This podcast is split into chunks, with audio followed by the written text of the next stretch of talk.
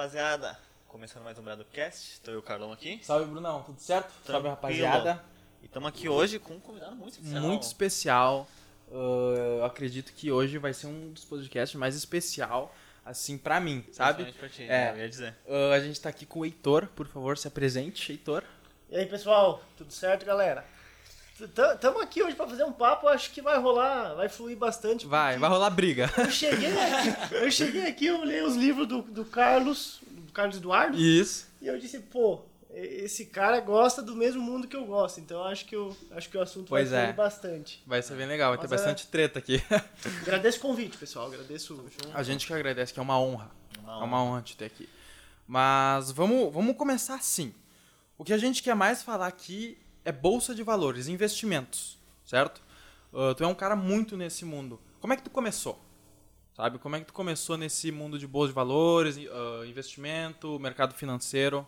Conta pra gente um pouco. Bacana, fazendo uma introdução breve sobre quem é o Heitor, eu, eu tô no mercado financeiro desde 2011 e eu me digo um apaixonado do mundo de investimentos. apaixonado pelo é mercado bem isso. financeiro. É bem isso. Então, agora vão fazer 10 anos que eu tô ah, também no Banco do Brasil, eu trabalho no banco. Banco do Brasil, Brasil. 10 baita anos banco. como bancário esse ano. E desde que eu entrei, eu sempre fui muito apaixonado por investimentos. Uhum. Tanto é que agora, esse ano, eu tirei, ano passado, eu tirei minha certificação de gestor de investimentos. Caraca. Então hoje eu massa. sou, sou gestor, É CRA ou é o CGA, a CGA? certificação.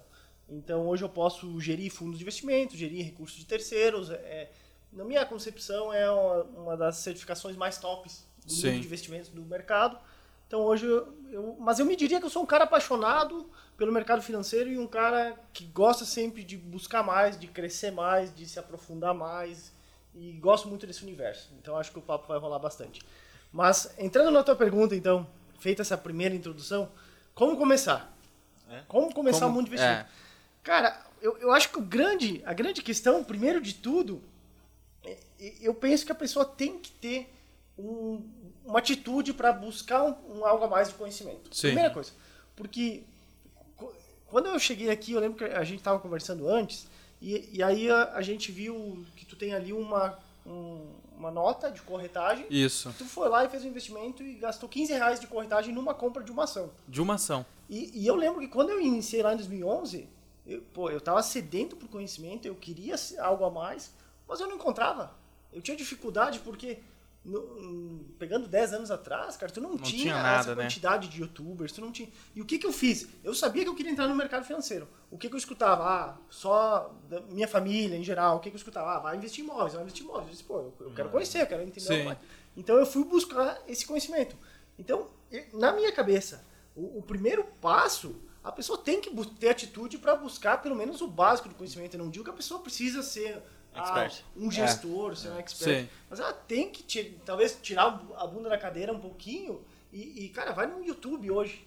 Tem trocentos vídeos. No YouTube tem muita coisa agora, Eu- né? Eu, particularmente, agora eu comecei a produzir mais conteúdo. Então é algo que eu não fazia, eu estou cada vez mais ati- ativo nas redes sociais, também no no Instagram, agora comecei a fazer vídeos pro YouTube também. Então, pô, tem muito conteúdo de graça. Muito cara bom. Tem. Então, eu diria, o primeiro passo, cara, vai conhecer pelo menos o básico. Entende Uhum. o- o básico? Pelo menos tu vai evitar grandes ciladas de cara. Por quê? Porque tem muita falsa promessa no mercado. É um mercado que enche os olhos de ficar rico rápido. O, o povo muitas vezes tem a imagem errada da bolsa, erra, imagem errada do mundo de investimentos. Então, eu acho que tu tem que ter o básico de conhecimento. Então, eu diria que o passo essencial é buscar esse algo a mais. assim. Buscar pelo menos o conhecimento básico para te entrar nesse mundo dos Sim. investimentos. Quando tu inicia algo, tu tem de desenvolver aquilo, né? Então, se tu não dá o passo de iniciar, tu nunca vai começar. Mas agora, se tu dá o passo de iniciar, mesmo tu sendo ruim, tu vai desenvolver aquilo e vai se tornar muito bom naquilo, né? É mais ou menos assim que funciona. Concordo, concordo É, totalmente. não existe início perfeito, né? Essa é a real. Quando tu iniciou, teve, tu cometeu muitos erros. Nossa, É. todo, todo mundo que, que entra no mercado vai cometer erros. Isso Aham. que tem que estar tem que estar bem ciente. E, e, assim, eu, eu falo do mundo de investimentos, e o mundo de investimentos ele é muito amplo, né? Então, por exemplo, eu sou um cara que gosta muito de bolsa de valores. Eu gosto muito de renda variável. Sim. Mas o mundo de investimentos, ele é amplo, tanto, tanto de renda fixa, tanto de, de investimentos mais... hum, fundos de investimentos, investimentos mais moderados, por exemplo, de imóveis. Então, tu tem um meio termo, só que tem um leque muito gigantesco. Sim. Então, sim, tu tem, minha percepção é que tu tem que ter o básico. Tu não pode simplesmente ir porque o outro cara tá te dizendo. Sim. Porque muitas vezes tem aquele vendedor de carteirinha que vai te indicar algo que não é tão bom ou que não é melhor para ti. E aí, por não, tu não ter esse conhecimento básico, tu vai talvez cair e já começar com o pé esquerdo. É. Começar de forma errada. Que não, não que seja uma coisa ruim, né? Porque tu vai começar com um erro. E isso é muito bom. É, o, ponto não é tu tentar evitar o erro, mas É. apre- se tu errar, aprender, com o erro. não né? cometer ele duas vezes, né? Isso. Assim, assim, o que- eu vejo, tu não pode deixar isso te frear pra te não começar. É realmente o que tu é. falou. É importante que tu comece. A forma ideal é que tu vá lá, se aprofunde, tenha um conhecimento melhor e aos pouquinhos tu vai dando os passos. Sim. Mas com, comece talvez com um fundo de investimento mais conservador, depois comece talvez com uma ação, um fundo de ações, talvez comece com um ETF, com, com uma cesta de ativos, começa de forma branda e depois tu vai evoluindo. Mas saiba que tu vai errar no meio do caminho. É. Com certeza. E é melhor do que tu ficar parado e não fazer nada. Sim. E Sim. muitas vezes tá lá com o teu dinheiro mal alocado ou não tá fazendo escolhas que lá, lá na frente vai fazer grande diferença. Né? Pois é. E no, nos mundos de investimentos tem tipo de investimento para qualquer tipo de pessoa, né? É, tem renda variável, que é uma coisa mais arriscada, mas hoje em dia não é tão incomum isso. Além, a- ainda é. Tem- a gente hoje está com mais ou menos 4 milhões de investidores na bolsa, né? Se eu não me engano. Ainda é, é, ainda é bem pequeno o número, mas já está já tá expandindo o leque de pessoas ah, na bolsa de valores. Então, os tipos de investimento. De ven- ven- opa! Investimento. Inve- Obrigado. De nada. Os tipos de investimentos são bem variados para qualquer tipo de pessoa, aquela mais conservadora, aquela mais arriscada. E eu acho que é isso. Ah, tu falou ali que tu trabalhou no, tu trabalha ainda no Banco do Brasil, né? Ah, tu entrou no Banco do Brasil trabalhando nessa área de investimentos ou não? É uma outra área? Cara, o Banco do Brasil foi quem me despertou para esse mundo de investimentos. porque, Interessante. Porque antes eu, eu trabalhava no escritório de contabilidade, eu até que sou tenho técnico em contabilidade também. Sim. Sou formado em direito, de, de assim não tem nada a ver com o que eu faço Sim, hoje. sim. Eu sou formado em direito, eu tenho OAB, mas não, não nunca atuei na área. Mas eu, eu, eu entrei no Banco do Brasil, antes eu estava no escritório de contabilidade. E aí quando eu entrei, me despertou para o mundo financeiro. E Uhum. assim, eu realmente encontrei onde eu, eu gosto de atuar demais. Sim. Então, onde é meu chão, que é o mercado financeiro. Então, agora fazem 10 anos de banco. E, e assim, é, eu, eu posso dizer que é um aprendizado muito grande. Porque o Banco do Brasil ele me abriu portas, ele me, me deu um crescimento muito bom, tanto financeiro, tanto profissional. Eu conheci muita gente, ab- abri um leque de network, mas o, o, o principal é, é a paixão que me despertou. Assim, Sim. o banco me despertou para paixão. E hoje eu já busco algo a mais. Eu, por, exemplo, eu tive um treinamento de finanças. Eu estava comentando contigo no Sim, comentou. antes. Eu tenho um treinamento. Na verdade, eu tive não. Eu tenho um treinamento de finanças, mas hoje eu não foco mais nele. Mas eu, quando eu estava em Arroio do Meio, eu criei um treinamento de finanças em que eu educava. eu- a gente fez lá 15 turmas. Caraca. 15 turmas e a gente colocava em torno de 15 pessoas por turma. Sim. Que a gente falava somente de finanças pessoais. Que na, naquela época era o- a minha paixão. Assim, eu Sim. gostava muito de finanças. Aí depois eu fui evoluindo e fui para o mundo de investimentos. Hoje o meu leque, até pela posição que eu estou hoje financeira, já acabou me direcionando mais para o mundo de investimentos. E, e hoje eu acabei não focando mais na área de finanças. Então hoje eu foco mais em investimentos. Sim. E fazendo uma pergunta assim, ah, sobre investimentos agora, né? Sobre uma bolsa de valores. O que, que seria a bolsa de valores em si? Cara, vamos começar do básico, assim, o que eu acho que é importante para até a gente nivelar, pessoal. O, o que que é uma ação? Vamos, vamos pegar, um, Vamos, exe- vamos pegar gostei, um exemplo gostei. de vocês. Vamos pegar um exemplo de vocês. O, o que que é uma ação? Vamos pensar que vocês criaram agora o podcast em 2021 e aí o podcast começou a dar super certo, vocês estão crescendo e aí surge na cabeça de vocês, bah, se eu tiver mais 200 mil reais, eu vou fazer investimento X em marketing, X num novo lugar, X em não sei o que, que isso vai me proporcionar a faturar tanto por mês, depois em anúncios, e eu vou gerar um lucro de tanto. Só que eu não tenho esse recurso agora.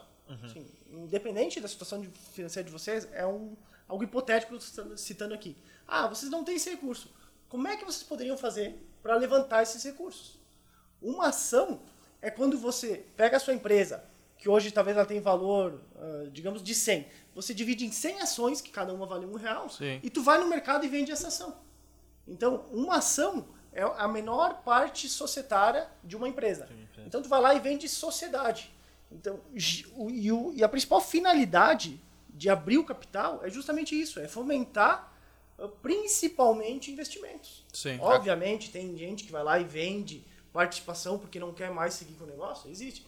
Mas um- uma ação é tu se tornar sócio de uma empresa. Então, digamos, vocês não têm 200 mil reais que vocês iriam crescer um monte, mas possivelmente, se vocês mostrar um plano adequado para o mercado, ah, vai ter investidores interessados. Sim. Então vocês poderiam ir lá e abrir, ah, eu vou vender 30% da minha empresa, que vai ser tantas ações, divididas em tantas ações, e eu vou captar esses 200 mil reais, que vai ser fundamental para mim fazer os investimentos, e no final todo mundo vai ganhar. Todo mundo ganha. Por quê? Porque vocês vão ter o crescimento, vocês ainda vão ter uma participação grande na empresa, vocês vão fazer algo que sozinhos vocês não conseguiriam, sem esses recursos. E o investidor, ele vai se tornar sócio. E quando ele se torna sócio, quando ele tem essa ação, ele ganha dinheiro de duas formas. Tanto com lucros distribuídos, quando vocês forem da- Sim. darem lucro lá na frente, ele vai, vai distribuir Dividendos, né? dividendos, vai distribuir para esse sócio, ou com o valor da empresa, valor de mercado. Se vocês estão crescendo, mesmo que vocês não estão pagando dividendos, mas estão crescendo um monte, o valor de vocês é muito maior do que era anteriormente. Anteriormente. Então ele pode ganhar di- dinheiro de duas formas, que é ou com dividendos ou com o crescimento Da empresa, participando dos lucros daquela empresa, né? Indiretamente. indiretamente, sim. É, mas não, não cai, o dinheiro não necessariamente precisa pingar na Isso. conta os lucros. Mas a- o crescimento gera um valor de mercado maior. Então, eh, quando é uma ação que é, que é listada na Bolsa de Valores, essa ação eh, tem liquidez. Então, ele pode vender e comprar a hora que quiser. Então, claro, quando eu estou falando aqui de 200 mil, é, é- são números hipotéticos, porque para a gente entrar na Bolsa, a gente precisa de um tamanho de Sim. empresa bem maior. né? Absurdo, né? Bem maior É isso que eu ia pedir. Tipo, mais ou menos tem uma, uma faixa que chega num ponto que tu pode entrar na bolsa, tipo, colocar tua empresa na bolsa. A gente tem um patamar assim. Existia um patamar, cara, no passado. Só que hoje o mercado está tão mais difundido, tantas mais, tantos mais CPFs entrando na bolsa, o mundo cada vez mais tech, que que está cada vez caindo mais por terra aquele mínimo. No, no passado se falava no mínimo um bi de faturamento, um bilhão de a empresa tinha que faturar um bilhão para pensar em entrar na bolsa. Hoje tu vê empresa de tecnologia entrando faturando menos de 100 milhões Mas isso é, diria que é pelo potencial de crescimento que eles pelo têm? potencial de crescimento. Porque agora tu tem mais investidores, o mercado já está mais difundido, já tem mais acesso, então tem mais pessoas físicas na bolsa, que já tem eh, mais eh, noção do, do que é o negócio. Então, possível, quando é, é dema- lei da oferta e da demanda. Quando tem mais demanda, que é o que está acontecendo, oferta. a oferta começa a crescer. Então, o que antes só era acessível, talvez, para uma empresa gigante, um, um- Sim. patamar que, para mim, seria um patamar considerado gigante, né? pegando o nosso mundo aqui, ah, hoje já não, é, não, já não é mais. Então, cada vez está mais acessível. Então, pode ser que ali na frente seja ainda mais acessível. Pois é. Se tu pegar hoje um, uns Estados, os Estados Unidos, por exemplo, que é um mercado difundido, lá não tem mínimo, não. Se tu chegar com um projeto extremamente bacana aqui, tu consegue captar muito rápido. E lá tem mercado. três bolsas de valores ainda, né? Lá tem três. É. Ela é a Nasdaq, a SP500 e a Dow Jones, né? Isso aí. Uh, mas eu, eu queria entrar nesse mercado dos Estados Unidos porque, uh, comparado com o Brasil, o Brasil é um, um alfinete, né? Os Estados Unidos é um negócio muito mais amplo. Os Estados Unidos, e além de, das empresas uh, nacionais, do- dos Estados Unidos, no caso, tem empresas do mundo inteiro. Por exemplo, a gente tem o Nubank hoje, que está tentando IPO lá. A gente tem... Qual outra empresa que está lá, que aqui é do Brasil? Mercado é... Livre. Mercado Stone. Livre, tem a XP também, que ela XP. é listada lá nos Estados Unidos. Por que, que as empresas procuram se listar lá dos Estados Unidos, mesmo sendo aqui do Brasil? Tu sabe, mais ou menos? Cara, por exemplo, vamos pegar o exemplo da XP. A XP tem um motivo muito evidente, que eles até confirmam isso, que é o motivo que eles foram lá para fora, que lá existe uma forma de tu abrir teu capital. Por exemplo, aqui se a gente for abrir, uma empresa for abrir o capital na bolsa, é, abrindo no novo mercado, a N, vai abrir lá 60% do capital, ela vai perder o controle. Nos Estados Unidos existe uma prerrogativa que eles chamam de golden share. Eles podem abrir o capital e ficar com uma golden share. Então, cara, o, sei lá, o Benchimol, que é o, Sim. que é o, o CEO da, que era o CEO, Era o CEO, né? né? Que ele saiu, mas que foi o fundador da XP. Ele consegue abrir o capital e, digamos, ceder 80% do capital, ficando com uma parte menor, mas tendo uma golden share que ele tem o comando. Então isso garante para ele uma forma que ele não perca o controle da empresa. Isso no Brasil não é tão simples que nem é lá. Então, por exemplo, da XP foi esse o principal motivo. Mas também tem outros motivos. Pô, tu tá no mercado internacional, tu tá no maior mercado do mundo, o mercado mais líquido do mundo. Cada vez mais tem mais. Eu tenho conta lá fora. Então, Sim. cada vez mais tem, tem brasileiro tendo contas lá fora para acessar o universo. Então, é, é diferente. Tu gera uma credibilidade maior, tu tem uma liquidez diferente e tu tem um, um mercado muito mais difundido, né? Muito. A, a, a XP, quando ela fez, por exemplo, a captação dela, não conseguiu atender todo mundo. Sobrou um monte de investidores que queriam comprar e não conseguiram na época. Então é um mercado já bem mais difundido que o nosso. Sim. E ali. ah, bah, agora eu esqueci a pergunta. É normal isso acontecer. Eu esqueci a pergunta, cara. Mas vamos Não, voltar ali pro. Vamos voltar aqui pro Brasil, tá? Vamos voltar aqui pro Brasil. Por que. Por que uma. ah, por que, o que, que faz uma empresa crescer? Sabe? Por exemplo, a XP. ah, Como que a XP cresceu? Que a XP ela é uma corretora, né? Maior do Brasil agora. Uma das maiores do mundo também. Como, como que faz pra XP crescer? Entendeu? Ou uma, uma empresa, por exemplo, o Magazine Luiza, que estourou agora, sabe? Como que faz pra essas empresas crescerem? É. Se tu for pegar, pega a história de, de pessoas ricas, assim, o, o- o mais comum de uma pessoa se tornar pessoas normais, né, que não, não eram ricas e se tornaram ricas, Sim. que criaram algo imenso. Qual a atividade delas? Tu for pegar todas, assim, pode ter uma exceção, outra, mas todas, ou se não 90 e tanto por cento, foi empreendendo, foi criando Foi. negócios. É verdade. Então, na, história nossa, na verdade, o que mais gera riqueza, o que mais tem potencial de crescimento são negócios. É tu empreender. É tu vir aqui, daqui a pouco criar um podcast, daqui a pouco, sei lá, vender um curso e do nada potencializar. Tu tá empreendendo. Então, negócios, desde do, do- toda a história mostra que são atividades que mais dão dinheiro, mais te permitem possibilidades de enriquecer. Obviamente tem risco? Claro que tem. Mas é onde mais pode te potencializar o teu retorno. E aí, quando tu está investindo numa ação, está investindo na bolsa de valores, tu está investindo em negócios. Sim. Então, tem negócios que são mais conservadores, tem negócios que são mais arrojados, então, tem negócios que são mais voltados para crescimento, tem negócios que são mais sólidos. Então, tu, dentro do universo de bolsa de valores, de comprar uma ação, tu consegue investir de várias formas. Tu pode Sim. investir de forma conservadora, talvez com um retorno abaixo, esperado abaixo, no pensando numa janela de longo prazo, abaixo do que empresas de tecnologia, mas de forma mais conservadora. E como elas crescem as empresas aí, aí depende da estratégia corporativa de cada uma, né? Mas é, o, minha visão é, é bem clara. Quando eu, quando eu quis entrar no, no mundo de, de bolsa, pô, eu tenho o desejo de empreender. Eu, eu, eu, eu tenho desejo e vou empreender, né? Sim. Eu até tenho a ideia de agora, até final do ano, sair do banco. E me dedicar exclusivamente a esse mundo de investimentos. De investimentos. Então, tu pretende já- abrir uma, uma gestora, alguma coisa assim? Pretendo abrir- Pretendo abrir uma gestora. Hoje eu já tenho a certificação, já estou na CVM, todo lega- legal. Só ainda não, não opero por, por- pelo conflito de interesse. Mas o, a minha ideia é até final do ano fazer a transição e me dedicar 100% à gestão de Cara, recursos. isso é muito legal, cara. É muito legal. Muito legal mesmo. Mas, tá, beleza. Uh, As empresas dependem de cada uma pra variar. Por exemplo, uma empresa que vende produtos, ela tem que expandir o leque dela de produtos e acessar mais os clientes e captar esses clientes, né? Prender esses clientes. Mas vamos, vamos voltar ali para a questão da pessoa física como investidora, certo? Na bolsa de valores. É muito comum perder dinheiro. É muito comum. E por que, que essas pe- pessoas perdem dinheiro? Porque a maioria das pessoas perde dinheiro para a bolsa de valores.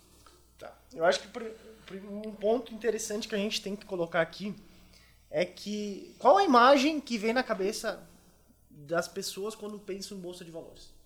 É exponenciar o dinheiro, né? Multiplicar o dinheiro em muitas Day vezes. trade. É. Day trade. Eu, eu- Era isso- essa resposta, era era isso, a resposta que eu queria. Day trade. O que, que vem na cabeça das pessoas?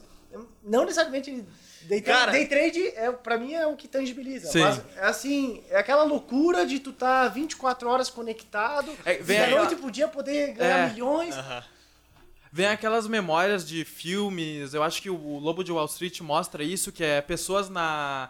na antigamente era numa casa de corretagem, aí ficava um ligando pro outro, uma correria, quero comprar isso, quero comprar não sei aquilo, Uma quero vender aquilo. É, né? porque era uma loucura. Cara, anúncio do YouTube, tu É. entra lá, deixa eu te mostrar aqui, ó.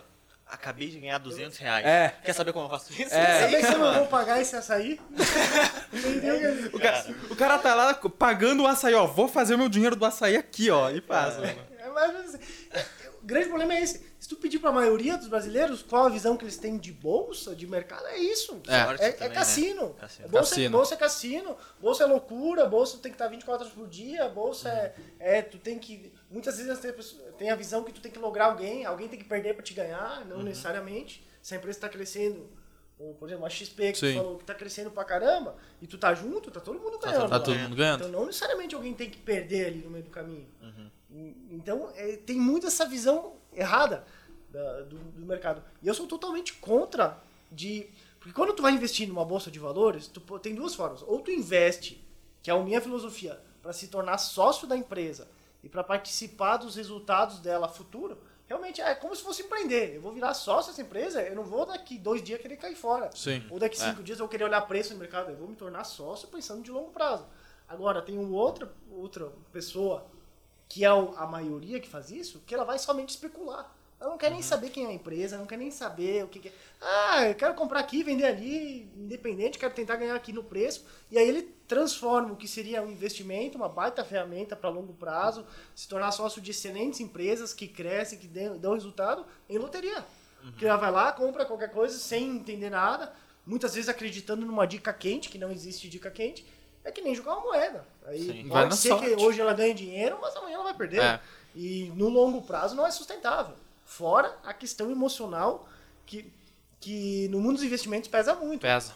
A pessoa que está ali fazendo, tá, que tá jogando a moeda, tá especulando, e daqui dois dias ela tem um baita no prejuízo, cara, é difícil, no, no meio do prejuízo lá, ela tomar uma decisão com a mesma tranquilidade e racionalidade que ela iria tomar quando não, não, tasse, não, não tasse com esse prejuízo. Sim. Então afeta muito o emocional. O emocional pesa muito quando é operações especulativas. Então eu sou totalmente contra esse mercado. Eu acho que o que dá resultado no longo prazo é o fundamentalista, de se torna, querer, Falou ser, tudo agora. querer ser sócio da empresa pensando nos resultados lá é, na frente. Isso. E o, o que tu falou ali de prejuízo, cara, isso é muito interessante porque as pessoas não têm essa visão. Mas quando tu perde 50% do teu capital, tu precisa de 100%. Tu precisa ganhar 100% para recuperar, recuperar esses 50% que tu perdeu. Às vezes não, não, às vezes não dá para entender como é que é esse raciocínio, mas é. Tu perde 50, vamos botar assim, tu tem 10 reais. Tu perde 50% desses 10 reais, tu tem 5 reais agora, né? Pra te ganhar 10 reais de novo, tu tem que multiplicar aquilo em uh, duas vezes, né? Ganhar Perfeito, 100%. Ganhar 100%. É esse conta mesmo. E eu acho que é por isso que as pessoas ah, são muito emocionadas, cara. O, o- a bolsa de valores, ela precifica a emoção das pessoas, né? Ela é muito precificada nisso. A- gente vê, ah, por exemplo, empresas nem dando resultado, dando, assim... Nem, nem divulgando nenhum tipo de resultado, mas as pessoas, a emoção das pessoas já está precificando esse resultado, fazendo a ação subir, cair, ficar uma loucura, né? Cara, a gente tem um, um exemplo claríssimo disso que tu tá falando, que é as ações do Ike Batista. Foi pré. Quando eu entrei no mercado, elas já estavam, já eram ações praticamente quebradas. né? Então, o mercado só especulava com elas, Sim. mas eram ações ruins, já era uma empresa ruim. Mas é uma empresa que nunca deu lucro. Então, e ela, ela foi durante muito tempo a ação mais negociada da bolsa. O- A, a, o Bovespa mudou a forma de, do índice ser calculado por causa delas. Porque eles faziam por liquidez, ou seja, o ativo que mais tinha negociação no mercado tinha mais peso no índice. E, e as ações do, do Ike, é, do Batista, eram o que mais tinha negociação. Mesmo a empresa nunca te dando lucro. Então, depois que eles viram isso, pô, eu tenho que con- conjugar outros fatores aqui. Daí eles colocaram também capitalização de mercado e liquidez. Porque senão distorcia muito o índice. E, e aí, pensa só, as ações mais negociadas da época era uma empresa que nem dava lucro. Que era, que era tudo promessa que o cara vendia. Pois é. tudo, Tudo no mercado. É. Então, isso existe no mercado.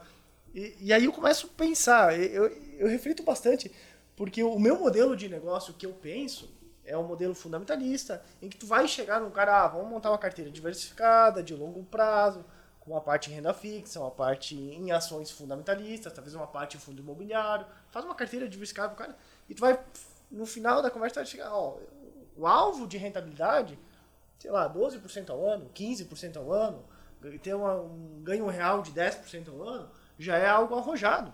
Mas é, é isso.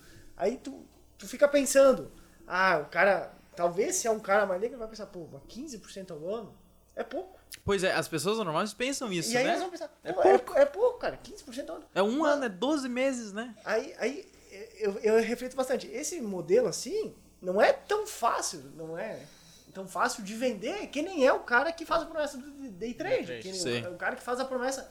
Pô, eu vi esses dias um anúncio. Trabalhe onde quiser. Pô, quem não quer trabalhar Pois onde é. quiser.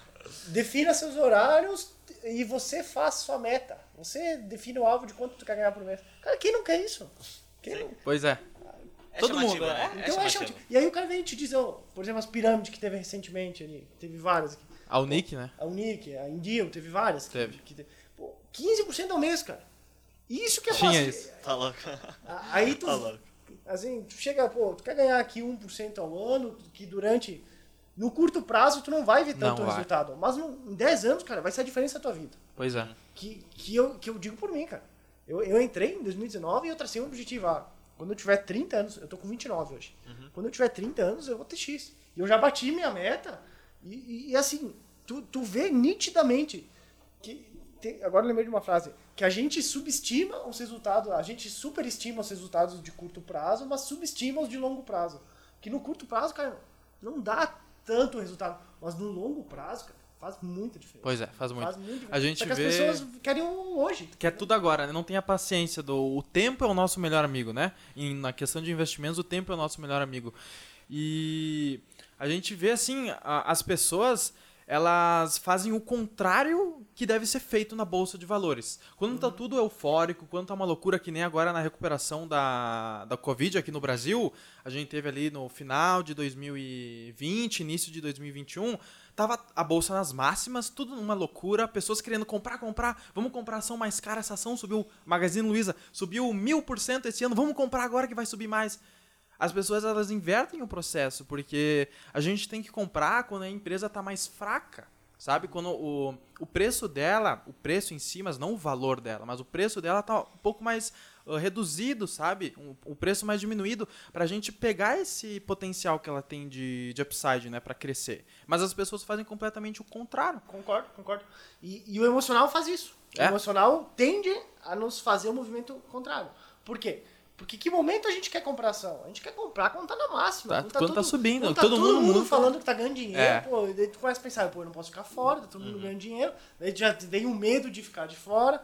Aí tá todo mundo na máxima, as ações estão. Ah, provavelmente vai estar um estágio otimista da economia, estão dando mais lucro, mais resultado. Mas já está precificado, já está num preço Já. mais caro. Só que nesse momento o emocional te faz querer comprar mais. Uhum. Agora, no meio de uma Covid, ah, o mercado despencando 60%, 50%. É, Eu vi isso na minha frente acontecer, cara. É. 50%, é, é nesse momento que tu tem que ter a frieza de ir lá e comprar. Porque é esse momento que ela te dá, o, isso que tu falou de, de quando o preço está abaixo do valor, é a margem de segurança. É, Que o Benjamin Graham, ele o fala Benjamin bastante. Graham, né? O, investi, o livro Investidor Inteligente. O livro Investidor Inteligente. Investidor inteligente, isso aí. É um baita livro, assim, para quem quer começar em ações, é leitura fundamental. Ele fala muito, tu tem que ter uma margem de segurança na hora que tu vai investir. Nessa hora, tu tava comprando excelentes empresas com preço de banana. Pois é. Só que nessa hora as pessoas ficam com medo, porque tu começa a enxergar aquilo lá caindo, despencando, e aí o emocional entra em campo. Pô, eu vou cair fora aqui que pelo menos eu Não vou metade. perder mais, né? Não É, vou perder mais. E aí ele já fica com isso na cabeça. Pô, bolsa é cassino. É. Bol- Bolsa é loteria. O cara é perde, cassino. o cara investe uma vez, perde o dinheiro que ele tem lá e sai fora, fala que é cassino, espalha pro mundo inteiro, que é uma coisa errada de fazer, né? Mas eu, eu acho que isso é muito errado, o brasileiro tem muito que mudar. Por exemplo, nos Estados Unidos, eu acho que é 60% da população investe, não é? Sim, sim, mas- Eu, não, eu acho que é até mais que 60%. E aqui no Brasil a gente não alcançou nem os 10 ainda. Não, lá é normal. O portfólio de um americano, eles têm lá os 60-40 que eles falam. Sei lá, aqui no Brasil a gente não tem uma analogia parecida porque a gente não tem uma Sim, cultura o- tão grande é. de bolsa. Mas lá os 60-40 seria 60% em bolsa e 40% em renda fixa. É normal. Tu ter 60% em bolsa e 40% em renda fixa. Tudo bem. Lá a gente tá, lá eles estão num patamar de renda fixa hoje, para vocês terem uma noção, ah, de renda fixa, lá paga em torno de hoje 2% ao ano. Pegando um título de 10 anos, de Sim. longuíssimo prazo, porque deu estresse, porque estava pagando menos. Em torno de 2, um pouquinho menos ainda que isso. E, então lá eles convivem com taxas de juros muito baixas. Então a gente tem um histórico de taxa de juros muito alta.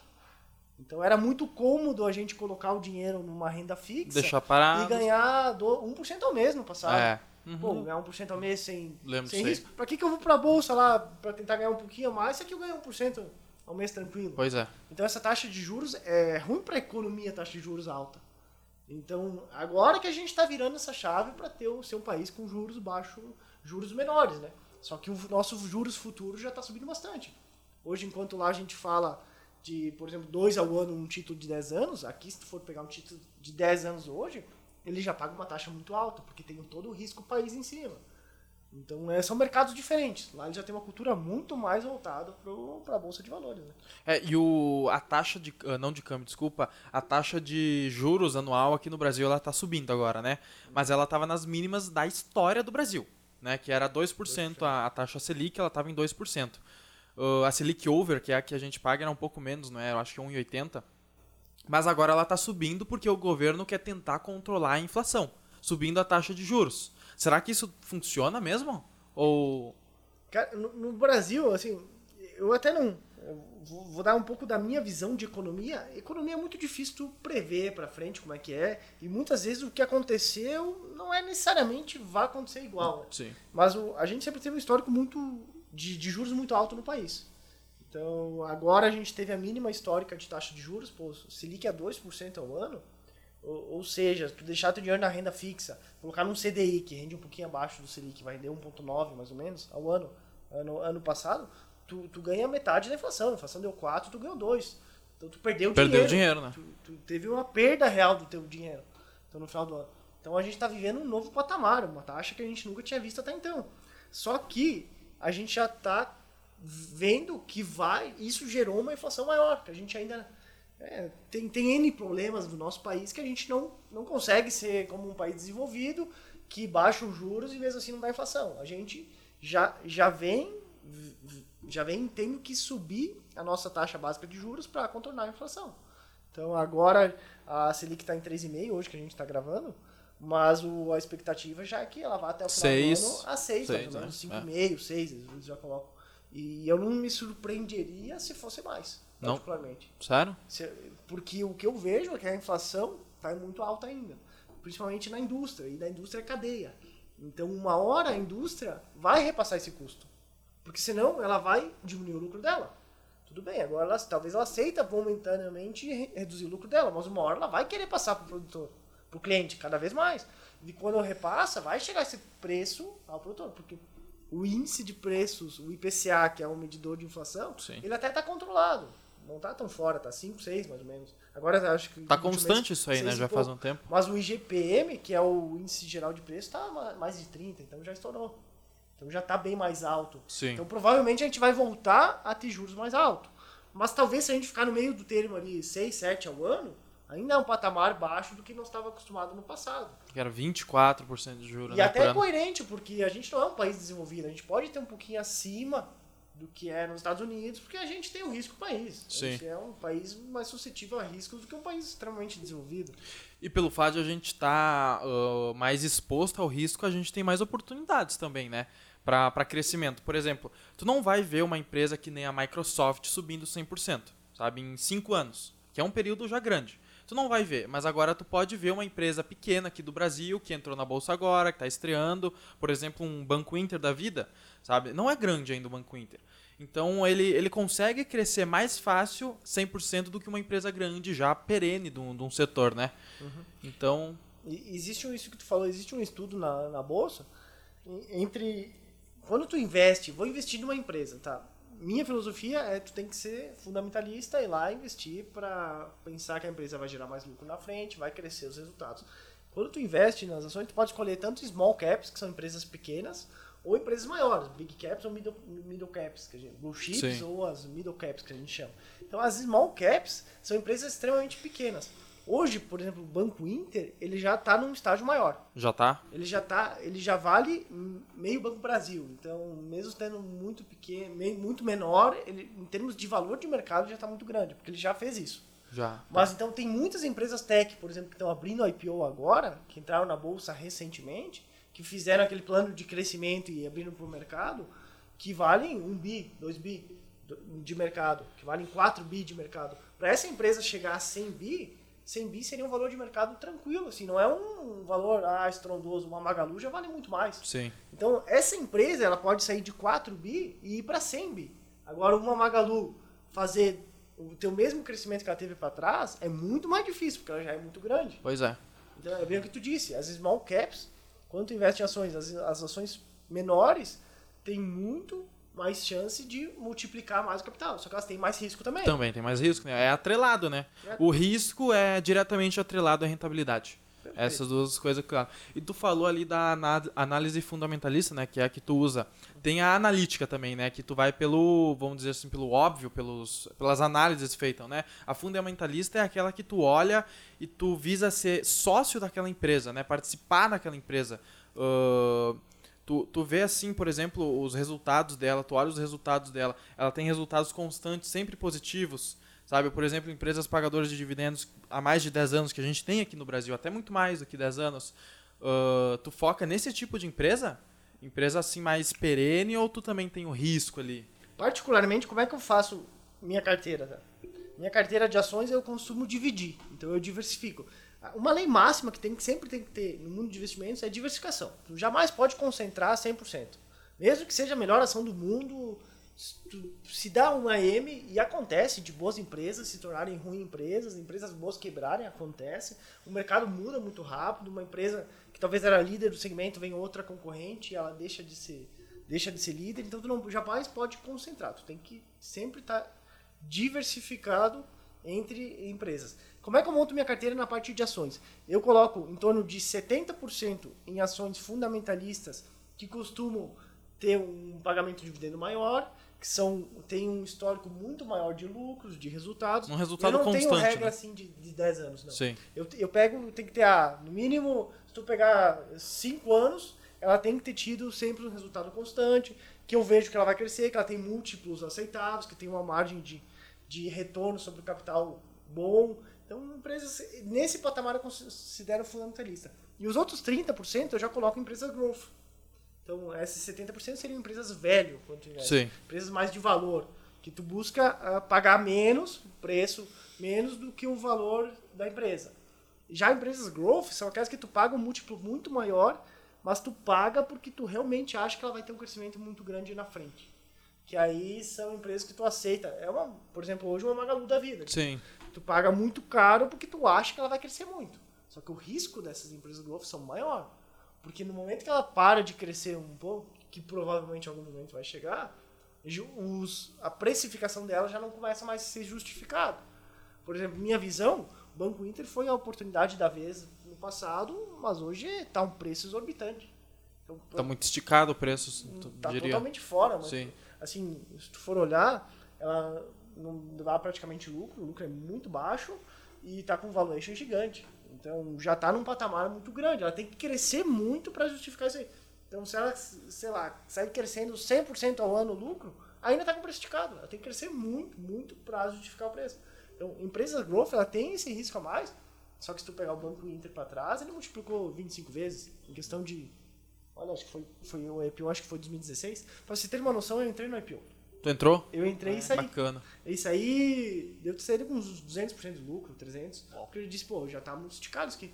Tivesse ficado, ficou mais um, trocentas vezes. Até foi um aprendizado pra mim na época, que hoje, eu- essa parte que eu tenho de growth, mesmo que as ações subam, eu costumo não sair. Costumo manter.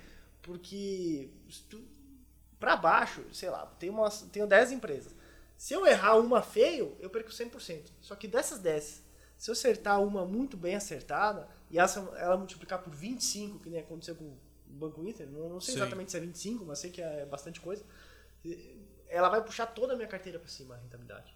Então, a diversificação Ela vai compensar o prejuízo, vai né? Vai. compensar o prejuízo em trocentas vezes. né? Sim. Porque tu perde 100, mas tu, se tu ganhou 25 vezes, Então, mesmo se tu perder quase 100% de 9 e uma subir 25, ela compensa a perda das outras 9. Pois é. Mais ou menos assim. Por isso que é importante também a, a diversificação. Diversificação, né? Eu, eu, é importante diversificar, mas não pulverizar, né? Que é dividir teu patrimônio em, sabe, 1% cada empresa. Sabe? Fazer uma carteira que tu não consegue nem acompanhar tudo. É isso que o meu, é o meu ponto. Que eu, eu sou investidor também, né? Pra quem não sabe. Ah, ah, mas o que, que eu faço? Eu tenho na minha carteira empresas, uma quantidade suficiente de empresas que vou ter a minha diversificação e eu também vou ter o controle delas, sabe? Eu, por exemplo, ah, eu invisto numa empresa, eu aposto, eu boto grande parte do meu dinheiro nessa empresa porque eu calculei, sabe? Eu fiz análise por trás dela, fundamentalista, analística, e eu vi que ela pode ter um, um, um ganho, certo? Nesse tipo de empresa que ela pode ter, eu não aloco tanto capital.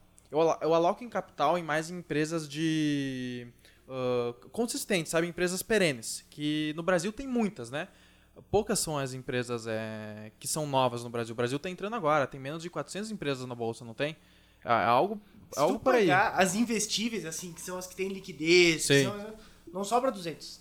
Não sobra 200. Não sobra 200. Ah, em número de empresas, sim, são 400, acho que é 400 e tanto, mas tem umas que não tem liquidez, tem umas que tu já descarta porque a gestão é extremamente péssima. Então, se tu for ver, ver as investidas, investíveis, hoje seria até 200, eu diria. Tá 200. E, e tu tem um foco de investimento de ganho de renda ou de ganho de patrimônio? Eu, particularmente, tenho de ganho de patrimônio. Ganho de patrimônio? De- Dentro da minha carteira ali, os 70% de ações que eu tenho em fundamentalistas, eu já acabo tendo dividendos. Sim. Então, Legal. Mas hoje é totalmente reinvestido e totalmente pensando no longo prazo. Sim. Eu não penso hoje de renda, até porque pela minha idade, né? Então, pô, a gente tá na. tô na idade de, de, de crescimento, de cada vez. Juventude, né? ju- Juventude, de, de crescimento de capital, principalmente, né? Na- Assim, na fase que o cara mais trabalha, Tem disposição, mais é. tem disposição, que mais vai juntar recurso, que po- possivelmente vai ter os maiores salários. Então, essa é a hora de, de, de alocar mais. Então, eu não penso em renda nesse Sim. momento. Eu penso em. Assim, eu tenho fundos imobiliários, que são bons geradores de renda. Eu tenho ações fundamentalistas que geram dividendos, tenho, mas é tudo reinvestido. Então, eu penso no patrimônio, crescer o patrimônio. Minha, minha, minha visão é de crescer o crescimento de patrimônio. Mas eu, eu também invisto em fundo imobiliário, em ação, ah, mas eu, eu vejo o seguinte: ah, ações elas pagam dividendos, grandes pagadoras de dividendos. A gente tem é, a Taesa, sabe? Diversas, Itaúsa. Ah, fundos imobiliários. Os dividendos dos fundos imobiliários com, ah, comparado com, com o das empresas, eles são parecidos ou não? Eu acho que é, vou- acho que é legal a gente fazer até um, um basicão aqui. Sim. O que é um fundo imobiliário? É. Vamos, vamos pensar que a gente tem um prédio aqui que vale, sei lá, 10 milhões de reais. Mas a gente, individualmente, a gente não tem 10 milhões de reais para ir lá e fazer o prédio. Então, o que, que a gente faz? A gente divide isso aí em trocentas cotas, que cada cota vai custar 100 reais. Muitas aí- cotas mesmo. Muitas, Muitas cotas mesmo, cada uma vai custar 100 reais. Aí a gente abre no mercado, se tu quiser ir lá com 100 reais, tu compra uma cota de- desse prédio. E a gente junta todo esse recurso e aluga. E, e aluga todas as salas do prédio. Sim. E, e esse aluguel que a gente recebe, a gente distribui proporcional a cada cota. Então, é uma, é uma- é uma baita ferramenta assim que foi criada, o fundo imobiliário, te proporciona tu ser sócio de excelentes investimentos imobiliários com uma facilidade incrível. né? E, e te permite ter investimentos imobiliários que tu não teria condição sozinho, provavelmente. Sim. Então é, um- é- é excelente a forma que foi criado o fundo imobiliário. E aí esse dividendo que é distribuído, ah, tu tem uma, uma cota, tu vai ter direito ao aluguel proporcional àquela cota. Ela é isenta de imposto de renda hoje no Brasil. Então, é- ela acaba tendo, além de ter uma obriga- obrigatoriedade de pagar 95% de todos os, todos os, Os- aluguéis, os aluguéis, que recebem, você tem que distribuir todo mês 95%. Então, todo mês tu vai receber o teu aluguel certinho, em data X, cada fundo tem a sua data, tu vai receber o aluguel e, e ele é isento de imposto de renda. E- então, tu, tu tem uma constância muito grande de rendimento. Então, para renda, ele é fantástico. Prevê muito isso também, né? Imobiliário é perfeito para prever o rendimento. Perfeito, consegue. Geralmente eles já têm um histórico maior, tu consegue ver qual é a recorrência, tu sabe mais ou menos qual é o mínimo que ele vai te pagar. Então, tu consegue te dar uma solidez muito grande. E diferentemente de uma empresa, que foi, tua- foi tua pergunta, a, a empresa não necessariamente ela precisa distribuir o. Existe uma regra que, que até existe algumas exceções que ela não precisa cumprir também, o que as empresas precisam distribuir 25% do seu lucro para o acionista. Sim. Mas ela não precisa necessariamente mensal, não precisa necessariamente a cada dois meses. Então ela pode, cada empresa cria sua política de distribuição. Tem empresa que diz, ah, eu vou distribuir quase nada e vou reinvestir tudo e tu vai receber tanto lá uma vez por ano. Cada empresa cria a sua regra. Não existe uma regra fixa. Enquanto no fundo imobiliário, não. Todo mês, tem que ir lá, o fundo imobiliário tem que distribuir o rendimento todo mês, mensalmente, para o cotista. Então é uma baita ferramenta porque hoje te proporciona ganhos é, excelentes. Se tu for olhar a média dos fundos imobiliários, ele está pagando em torno de 0,6 ao mês. Sim. Então, 0,6 ao mês isento de imposto de renda é, um- é uma rentabilidade muito boa. Todo mês pingando na tua conta. A pessoa que tem lá 100 mil reais, ela todo mês cai 600 reais na conta dela. Então, acaba sendo um rendimento muito bom. É aquele rendimento que tu sabe que vai estar ali, né? Aquele rendimento que por mais, por exemplo, uma juventude, o ideal seja reinvestir, né, para multiplicar aquele muito mais, mas é aquele dividendo, é aquele, aquele dinheirinho pingando na tua conta que sempre vai estar garantido ali. Mas geralmente os, os proventos, os dividendos de empresas são maiores, não são? Não necessariamente. Não? Depende, depende da empresa, depende do mercado. Se tu pegar a média, não. A média é menor. É menor. Mas tem exceções na bolsa, por exemplo, tu falou antes, citou a Taesa. Taesa é maior. Taesa tá pagando um horror de dividendo porque. Acho que é ela- 12% ao, É, ao ano agora. É, se tu pegar. E também o último ano foi fora da curva, porque deu IGPM alto e tal, teve vários fatores. Mas tá pagando em torno de. De média, se tu pegar os últimos anos, ela deve estar pagando em torno de 10 agora. Nos últimos anos. Nos últimos anos, 10% ao ano de dividendo. O dividendo cai na tua conta. Então, eu sou sócio lá da Taesa, investi 100 mil, 10%, 10 mil caiu de volta na minha conta e eu continuo com as ações, com a mesma participação na Taesa. Caiu o lucro e a Taesa ainda cresceu. Porque a Taesa ainda consegue crescer e pagar dividendo. É, e se tu reinvestir esses 10 mil que tu ganhou de dividendos, ano que vem, quando ela pagar de novo, tu vai ganhar 12. Né? Tu vai. E às vezes a gente não dá bola para isso. Isso Pois faz é. muita diferença. Esse reinvestir, tu coloca uma planilha, porque é aquela, é aquela questão que a gente comentou antes do curto prazo e longo prazo. O juros composto, ele vai fazer a diferença no longo prazo. A pessoa hoje que não guarda, que não poupa, ela, ela, ela tem essa dificuldade de pensar no longo prazo. Mas tu pegar hoje 600 reais e tu guardar 600 reais por mês e investir, ah, o cara conseguir investir e ganhar 0,7 ao mês, que não é um absurdo. Ah, quanto eu vou ter daqui 20 anos, 30 anos? Pois o, cara, é. o cara não consegue nem imaginar. Mas tu investir 600 reais por mês durante 30 anos, tu vai ter um milhão, cara. Um milhão daqui 30 anos. Então, é muita coisa. Agora, tu pega no curto prazo, não vai representar nada. Então, só as pessoas têm que investir, pensar no horizonte de prazo maior. Aí tu pega, eu vou investir 600 e vou reinvestir todo o dividendo que eu receber, esse dividendo reinvestido, ele faz toda a diferença lá na frente. Fa- Faz a, a diferença entre muitas vezes tu ter 50% a mais ou 50% a menos. Pois é, Daqui é 10 verdade. anos, daqui 20 Sim. anos. Só que no curto prazo ele não faz tanta diferença. Só que no longo prazo faz todo. Eu vejo aquelas pessoas assim, ah, a minha rentabilidade não importa, 1%, 1% que seja, meio por cento que seja, 0,1% que seja, não vai fazer diferença. Mas no longo prazo isso faz, né? Porque eu vejo, por exemplo, ah, uma rentabilidade, se tu deixa de ganhar meio por cento, que é, é bastante ainda meio por cento, sabe? Num longo prazo, mas se tu deixa de ganhar, por exemplo, 0,1%, o teu patrimônio daqui 30, 40 anos pode ser uma diferença de 50%, que nem tu falou, né? Com certeza. Por conta desse 0,1% que. que eu, eu, eu aconselho, quando eu, eu falava bastante de finanças, bastante de organização pessoal, o que eu mais fazia no treinamento era levar uns trocentos exemplos. Até a pessoa despertar. Assim, quanto quer guardar por mês? 100 pila. 100 pila por mês. Tá, 50 por mês. Tá bom. Então vamos guardar 100 reais por mês. Ah, em 5 anos, não vai fazer tanta diferença. Mas olha, aqui em 10, olha em 20. Cara, em 20 anos. Aí tu, muitas vezes, ah, eu não tenho dinheiro para pagar a faculdade do filho. Tá bom, então vem aqui. Co- Começa, quando o filho nasceu, guarda 100 reais por mês. Não faz. Quando tiver 18, vai lá ver quantos tem. Realmente É. vai fazer toda a diferença. Só que a cultura é. A gente não tem a cultura de ser organizado financeiramente, né? Então, esses juros de longo prazo, pensar os juros compostos de longo prazo, faz toda a diferença. Né, porque a gente vê as pessoas mais bilionárias são de cabelinho branco, né? Elas têm sempre cabelinho branco, porque a gente tem o maior exemplo hoje que é o Warren Buffett, né? E ele tem uma frase que eu pergunto, pergunto pra ele, pô, Mas é- se é tão simples assim, se tu, a- se tu vai estudar o Warren Buffett, a estratégia dele é muito simples. Muito simples. É muito- ele falou que agora, quando ele falecer, ele vai deixar 90% investido no índice passivo, que replica o S&P, e 10% em cash, em tesouro. Sim. Em bonds lá, que seria o tesouro americano. Pronto. É, dois ativos. É uma estratégia muito fácil. Mas daí perguntava ele, tá aí, por que, que se é tão simples, por que, que as pessoas não seguem estrate- estratégia? Porque as pessoas não querem ficar ricas no longo prazo. É. As pessoas querem ficar ricas Rica agora, né? hoje. Elas querem ganhar no BBB. É isso. E, e É aí tu, e aí tu para pra refletir. Cara, o tempo passa. Eu, eu, eu falo por mim, era tão distante os meus, meus 30 quando eu falava. Porque eu fiz o meu plano com, com 19, eu tracei, ah, eu vou guardar tanto, tanto, tanto. Eu vou ter X crescimento de renda. Eu estimava o crescimento de renda e eu tive uma, muito mais crescimento de renda do que eu estimava. Então eu, estima, eu estimei lá, fiz a estimativa, eu vou chegar aqui com 30 com tanto. E, era um, e assim, na época, quando eu fiz essa, esse cálculo, era um muito dinheiro Sim. pra mim na época. E deu, eu- hoje eu, eu alcancei e eu, tô, e eu superei.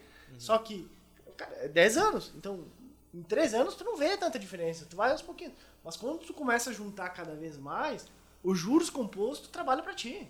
É. O- Os juros compostos, Juro quando tu composto. começa a ter um valor maior, todo mês pingando aquele recurso e reinvestindo, faz muita diferença. Faz muita diferença mesmo. A de grande dificuldade é as pessoas terem essa visão de longo prazo. Essa é a maior dificuldade, principalmente dos brasileiros, né? Que são pessoas mais atrás no, no ramo de investimentos.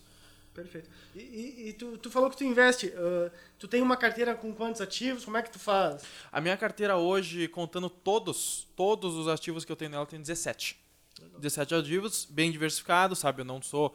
Na verdade, eu não sou tão bem diversificado. não, eu tô legal, eu tô satisfeito com a minha carteira, sabe? Esse eu acho que é o mais importante. Ah, eu vejo a rentabilidade da minha carteira, tô satisfeito com isso também, sabe? Ah, eu não tenho ambição de querer mais, sabe? Eu vejo a minha rentabilidade mensal, por exemplo, por exemplo sabe? Eu tô tranquilo, eu vejo que tá bom isso, entendeu? Eu posso conseguir mais? Posso conseguir mais, mas eu vou me arriscar muito mais, entendeu? Eu não sou tão conservador assim, eu gosto de apostar, mas eu aposto pouco.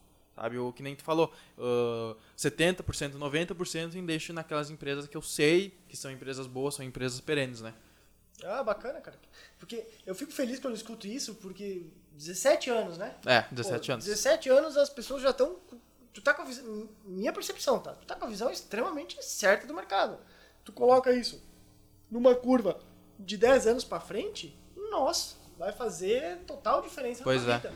Agora, vai lá 10 anos pra frente e não faz isso que tu tá fazendo agora, cara, a tua, a tua mudança de patamar, e eu não digo só financeiro, porque eu tenho a visão também que, todo mundo deveria investir em bolsa, porque tu, tu aprende não só a gerenciar teu dinheiro, a, tu aprende negócio, cara, tu aprende a... Se eu sou empregado, eu aprendo porque meu patrão tá ganhando dinheiro. É. Se eu sou se eu sou empresário, eu aprendo a gerir melhor os meus recursos. Então, ah, se eu sou pessoa física e autônoma, eu vou, talvez eu vou aprender, tirar algumas lições para mim aprender a gerenciar melhor o meu recurso. Ou aprender como funciona o negócio para talvez transformar o que hoje é um autônomo em negócio.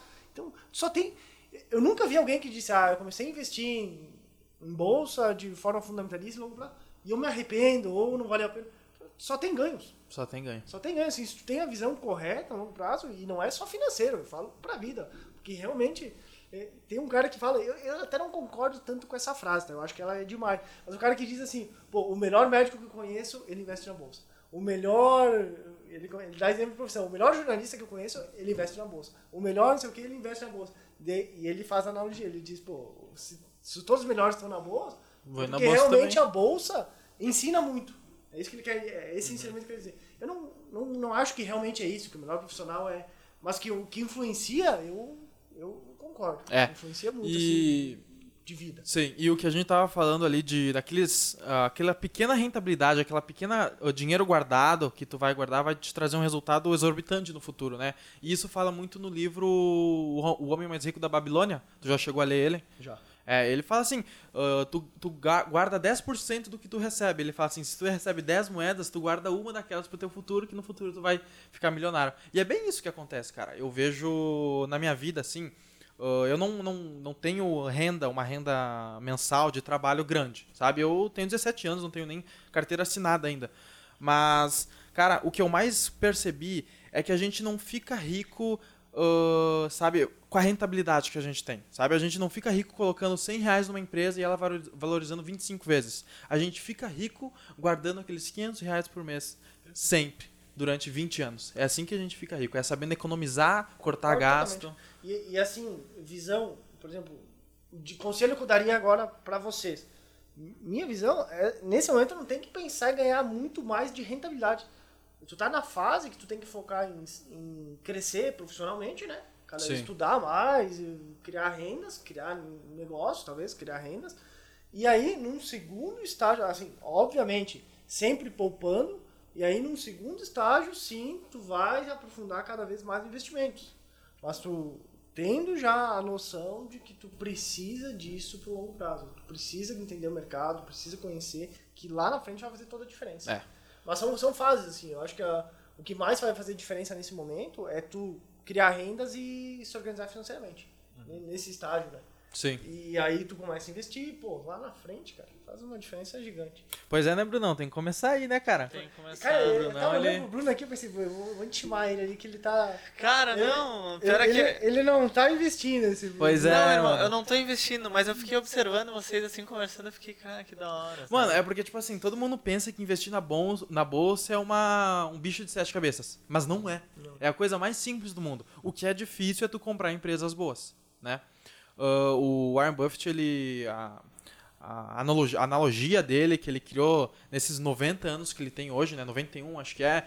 Ela foi mudando ao longo do tempo, né? Ela sempre foi melhorando, sempre foi melhorando. E hoje ele faz só o café com leite. Ele faz o básico. Faz o básico que ninguém consegue fazer o básico, porque que nem tu falou que é o, o resultado agora, né? Perfeito. Então, ó, Brunão, é Mas só fazer o básico, tá- cara. Tu já, tu já investe, Bruno? Como é que tu tá? Cara, eu não invisto, mas eu, eu, eu, tipo, eu tenho interesse nisso, só que eu não penso em fazer isso agora. Eu não sei, eu não, nunca tive o, tipo, A ambição, a né? ambição de ir entrar na bolsa agora. Mas eu achei da hora enquanto vocês estavam conversando, Cara, é sabe? muito, é muito da hora investir. É. Mas agora se eu falasse pra ti, ó, 15% ao mês aqui, Brunão. Um piramidão, aí. Não, não, É, mano. Aí eu Ah, não, eu não né? sou... Tu já tá manjando essas aí, então. Já nesse tá, já tá também, preparado não. com o day trade, cara. Não, pô. Se for 30% ao mês, não, tô brincando. Cara, eu Já mais né? E assim, é engraçado que tem uma série na Netflix agora que saiu há pouco, até esses dias eu postei no meu Instagram, do Explicando o Dinheiro. E lá eles falam de pirâmide e a maioria das pessoas que, que foram fraudadas, que perderam dinheiro, não admitem, né? Não admito. Ah, Elas sim. admitem. É verdade. E é engraçado que tu olha no teu meio, pô, eu sabia um monte de gente. Porque um monte de gente se gavava na época, ah, tô ganhando tanto. já. E aí depois, não, não, mas eu tirei antes, eu, eu saquei. E eu pensei, pô, ninguém deixou dinheiro lá então. Todo mundo sacou antes. É? né, estouro. Todo mundo é o, é o sabichão. Na verdade, não admite, mas a maioria tinha recurso lá e acabou sendo mal, né? E, e tu não acha que a gente vai ter uma crise monetária ah, agora nos próximos anos? Porque com o Covid, tá todos os países, todos os países com uma dívida maior de 100%. Não todos, né, mas eu generalizando tudo. O Brasil tá, eu acho que já Tá batendo, tá batendo ali no 90%. 100, é. Eu acho que tá bem mais de 90, acho que tá 97 por aí. Estados Unidos tá, sabe, extrapolando o negócio, tá muito louco. O dinheiro sendo imprimido a todo segundo, né? A gente teve agora, que representa muito isso, pelo menos pra mim, a nota de 200 reais, cara. Eu brinco que é mais dinheiro que o político pode botar no bolso, né, ocupando menos espaço, mas não é isso, né, cara? É a inflação pegando. A gente já viu o Brasil aí mudando de moeda oito vezes, né? É oito ou sete, não- se não me engano, mas acho que é oito mesmo. A gente teve o Cruzeiro, Cruzeiro novo, daí voltava pro Cruzeiro, ficava nessa loucura, né? E tu não acha que vai ter uma, uma crise monetária? Qual foi a função da nota de 200, assim? É a Tipo, inflação, alguma- é porque o, o, eu, eu acho, né, que o dinheiro tá desvalorizando, entendeu? É que nem. Pode falar. Eles, eles falaram ali no. Porque foi no auge da pandemia ali que eles lançaram, né? Foi. Sim. Que o povo cada vez estava segurando mais dinheiro em casa. E aí eles não estavam vencendo na impressão. Isso tem sentido com a inflação também. Porque aí não estavam vencendo a impressão. Uma forma de economizar fazer uma nota maior para imprimir menos. Foi um, um racional. Ah, Só que saquei. não vingou, cara. E depois parece que os custos da nota também veio, eram mais elevados e tal. E tu, e tu não vê praticamente Pois isso é, não inflação, vê. né? Eu, eu acho que eu vi uma, duas vezes Cara, no eu- máximo. É. Bem sim. Então se, Raro. é uma nota que acabou não, não vingando tanto. Mas pensando em nível mundial, assim, cara, eu acho que sim, eu acho que em algum momento vai dar um. Um bom. Porque. Só que, só que quando, como vai ser, isso ninguém consegue prever. Quem diz que sabe quando, tá chutando. Ninguém sabe. Porque tem gente, tem gente que fala há 10 anos que vai dar um Eu ia falar exatamente isso. Ah, uma hora o cara vai É, acertar. tem- tem- vai o Tem, uns pô, levou 10 analistas. É, tem uns analistas lá que estão há 10 anos. Cara, vai dar. Agora vai, agora vai, 10 agora vai. Ele perdeu 500% É, de retorno. é. E ele tá 10 anos se gravando pra ele acertar quando caiu. Pra acertar quando caiu. Ele, ó, eu falei, ele vai falar assim. Mas Só que a gente tá assim numa funciona. fase totalmente diferente, porque o, o, se tu olhar a teoria básica lá da economia, já era pra ter dado estouro. Porque a injeção de recursos que tá dando, e tu pega países desenvolvidos, olha a injeção de recursos que tem lá, por exemplo, nos Estados Unidos, e a inflação alta deles, eles falam em, em, em ainda 2%, 2% ao ano. Então a Sim. inflação alta deles ainda é, pra nós, extremamente baixa. Como é que ainda não deu um estouro tão grande, né? Só que até quando vai durar isso, não sei. Mas eu, eu acredito que sim, em algum momento vai acontecer alguma coisa. Eu, eu não acho que a gente tá, tá a ponto de ver isso rápido, tá? Particularmente não, não apostaria Pode nisso. demorar um pouco mais? Pode demorar um pouquinho mais. Porque tu olha. Eu tenho a visão que bo- bolsa de valores, tu tem que ser análise fundamentalista de empresa, e elas acompanham os lucros. O preço das ações vão acompanhar os lucros das ações, os lucros das empresas. E se tu olhar em gráficos, coloca lá o lucro de uma ação e depois coloca o preço, óbvio, no longo prazo. Não coloca um dois dias que não tem relação. Dois dias é loteria. Sim. Curto prazo, dois, três dias na bolsa é loteria. Agora coloca cinco anos e bota, bota um gráfico de lucro e preço. Tende a acompanhar. Coloca 10 anos, É. tende a acompanhar. Então eu tenho essa visão, os lucros, os preços tendem a acompanhar os lucros. E tu olha os lucros das empresas lá, por exemplo, americana, que é onde mais injeta, cara, é absurdo. Tu pega, tu, tu, tu comentou antes lá, a uma empresa gigante crescer 100%. Nos Estados Unidos tá quase acontecendo isso. Tá, tá uma coisa. É. Tu pega uma Amazon lá, o que a empresa cresce, a uma empresa- Apple, que a empresa mesmo gigante crescendo absurdos. Pois é. Então, até onde vai? Ninguém. Não, quem diz não que tem sabe, como saber, né? Quem, quem diz que sabe, minha visão tá mentindo. É, não tem tá como. apostando. É, não tem como saber. Tá fazendo da bolsa um cassino mesmo, nessas pessoas que, que tentam prever o futuro. É, eu tenho a visão que tu tem que ter sempre uma carteira diversificada que vão passar para todos os cenários, que vão superar todos os cenários. Então, na minha carteira eu vou ter lá uma parte de renda fixa, vou ter uma parte de fundo imobiliário, uma parte da renda fixa vai estar em caixa para quando as ações caírem bastante eu comprar, uma parte vai estar em ações Brasil e uma parte vai estar em ações no exterior. Então, se dá uma merda lá fora, eu tenho aqui que segura. Se dá uma merda aqui, eu tenho lá fora que segura e a renda fixa provavelmente que não vai mal. Então, tu tem que uma carteira diversificada, ela te faz, não te faz tu escolher o melhor ativo do ano, mas te faz tu ter uma regularidade incrível que no longo prazo tu performa mais do que se tu tivesse tentando acertar os timing, que é quase impossível. Sim, a gente vê ali, por exemplo, ah, tu defende bastante a diversificação, né? Mas a gente tem investidores, como, por exemplo, o Barci, Uhum. o Barsi, não sei como é que pronuncia, Barsi, ele, ele não foca nisso. Ele tem, por exemplo, cinco empresas no, no- na carteira dele e é isso que ele trabalha. Ele não, não, não, não investe mais, é, não diversifica mais do que isso. Tá errado isso também ou Cara, não tem estratégia errada, assim, tem estratégia... Pra ele deu certo, né? É, Pra ele deu certo. o cara é um bilionário, O maluco, cara- o cara tem, mano? e tem gente que diz, ah, a estratégia dele é loucura. Cara, a gente tá sendo hipócrita, ó. O, cara, o dinheiro que o cara certo. ganhou. Pois o cara é é. um dos maiores investidores da pessoa fica. Pô, respeita o cara. É que nem os caras que dizem, o Warren Buffett não sai mais. Cara, respeita o cara. Respeita. Olha o que ele fez, ou ele tá no mercado há 60 anos, não tava dois. Então, assim, funcionou muito a estratégia dele. Minha visão, tá? A estratégia dele já não funciona tão bem hoje. Se eu tivesse que dizer isso, eu, eu entendo que já hoje já não funciona tão bem. Antigamente era melhor, né? Porque antigamente nós não tínhamos acesso que a gente tem. Hoje, com um clique, a gente abre um site Fundamentos e a gente vê os indicadores lá da, da empresa mastigado. Sim. Cara, 30 anos atrás a gente tinha que abrir um jornal ou às vezes pagar alguém para ter um acesso diferenciado de, de como realmente estava a empresa. Aí tu pega realmente a barganha, conseguir algo que o, que o mercado não estava vendo. Hoje o mercado tende a se ajustar, porque cada vez a informação está mais disponível. E, e daí no passado tu pegava muitas ações, porque tem a filosofia de 6% ao ano de dividendos. É no mínimo 6 ao ano de dividendos. Tem que ganhar no mínimo meio por cento ao mês, a ação tem que dar de dividendos. Sim. Ele é um investidor que gosta de empresas de dividendos. No passado tu achava muito. Hoje é cada vez menos. Assim, já não é um patamar tão grande. Se tu pegar lá fora, já não existe esse patamar. Aqui no Brasil ainda a gente consegue. Mas eu diria que, que não é uma estratégia inválida, assim, que, que não funciona. Eu acho que se tu pegar a longo prazo, vai funcionar muito mais do que fazer loucura É. na bolsa. Sim. E que tu falou ali é, sobre investir lá fora, né? É melhor investir lá fora do que aqui no Brasil? Por conta do risco, rentabilidade, é melhor investir lá fora? A principal lição que eu tirei da Covid foi: eu tenho que estar exposto em outros países geograficamente. Caraca. No Covid, eu já tinha em torno de 10% da minha carteira lá fora. 10%. Que não é muito ainda, né? Não, não, não é muito sim. E, e hoje eu tô com 20 20. e o meu alvo é ter mais. Ter mais. Ter, ter um pouquinho mais, assim, é, pensando que eu não não penso em morar lá fora no, curto prazo, eu acho coerente até 30% lá fora. Então até 30 lá fora e 70 Brasil. Porque com a minha vida aqui, então acho coerente ter a maior parte aqui. Eu não vejo como errado isso. Mas essa exposição geográfica é muito importante. Então a minha principal exposição geográfica é, é dentro da das ações, a renda fixa, fundo imobiliário, essas coisas eu não tenho lá fora, porque a, a gente ainda é um país que consegue oportunidades muito boas. Então, na parte de ações, sim, eu acho que a gente tem que estar exposto lá fora. A gente tem que ter uma parte. E cada vez está mais acessível. Agora liberou BDRs para qualquer investidor. Então, tu vai lá, tu compra com um clique um ETF, que seria um fundo de índice, que vai replicar a bolsa da China.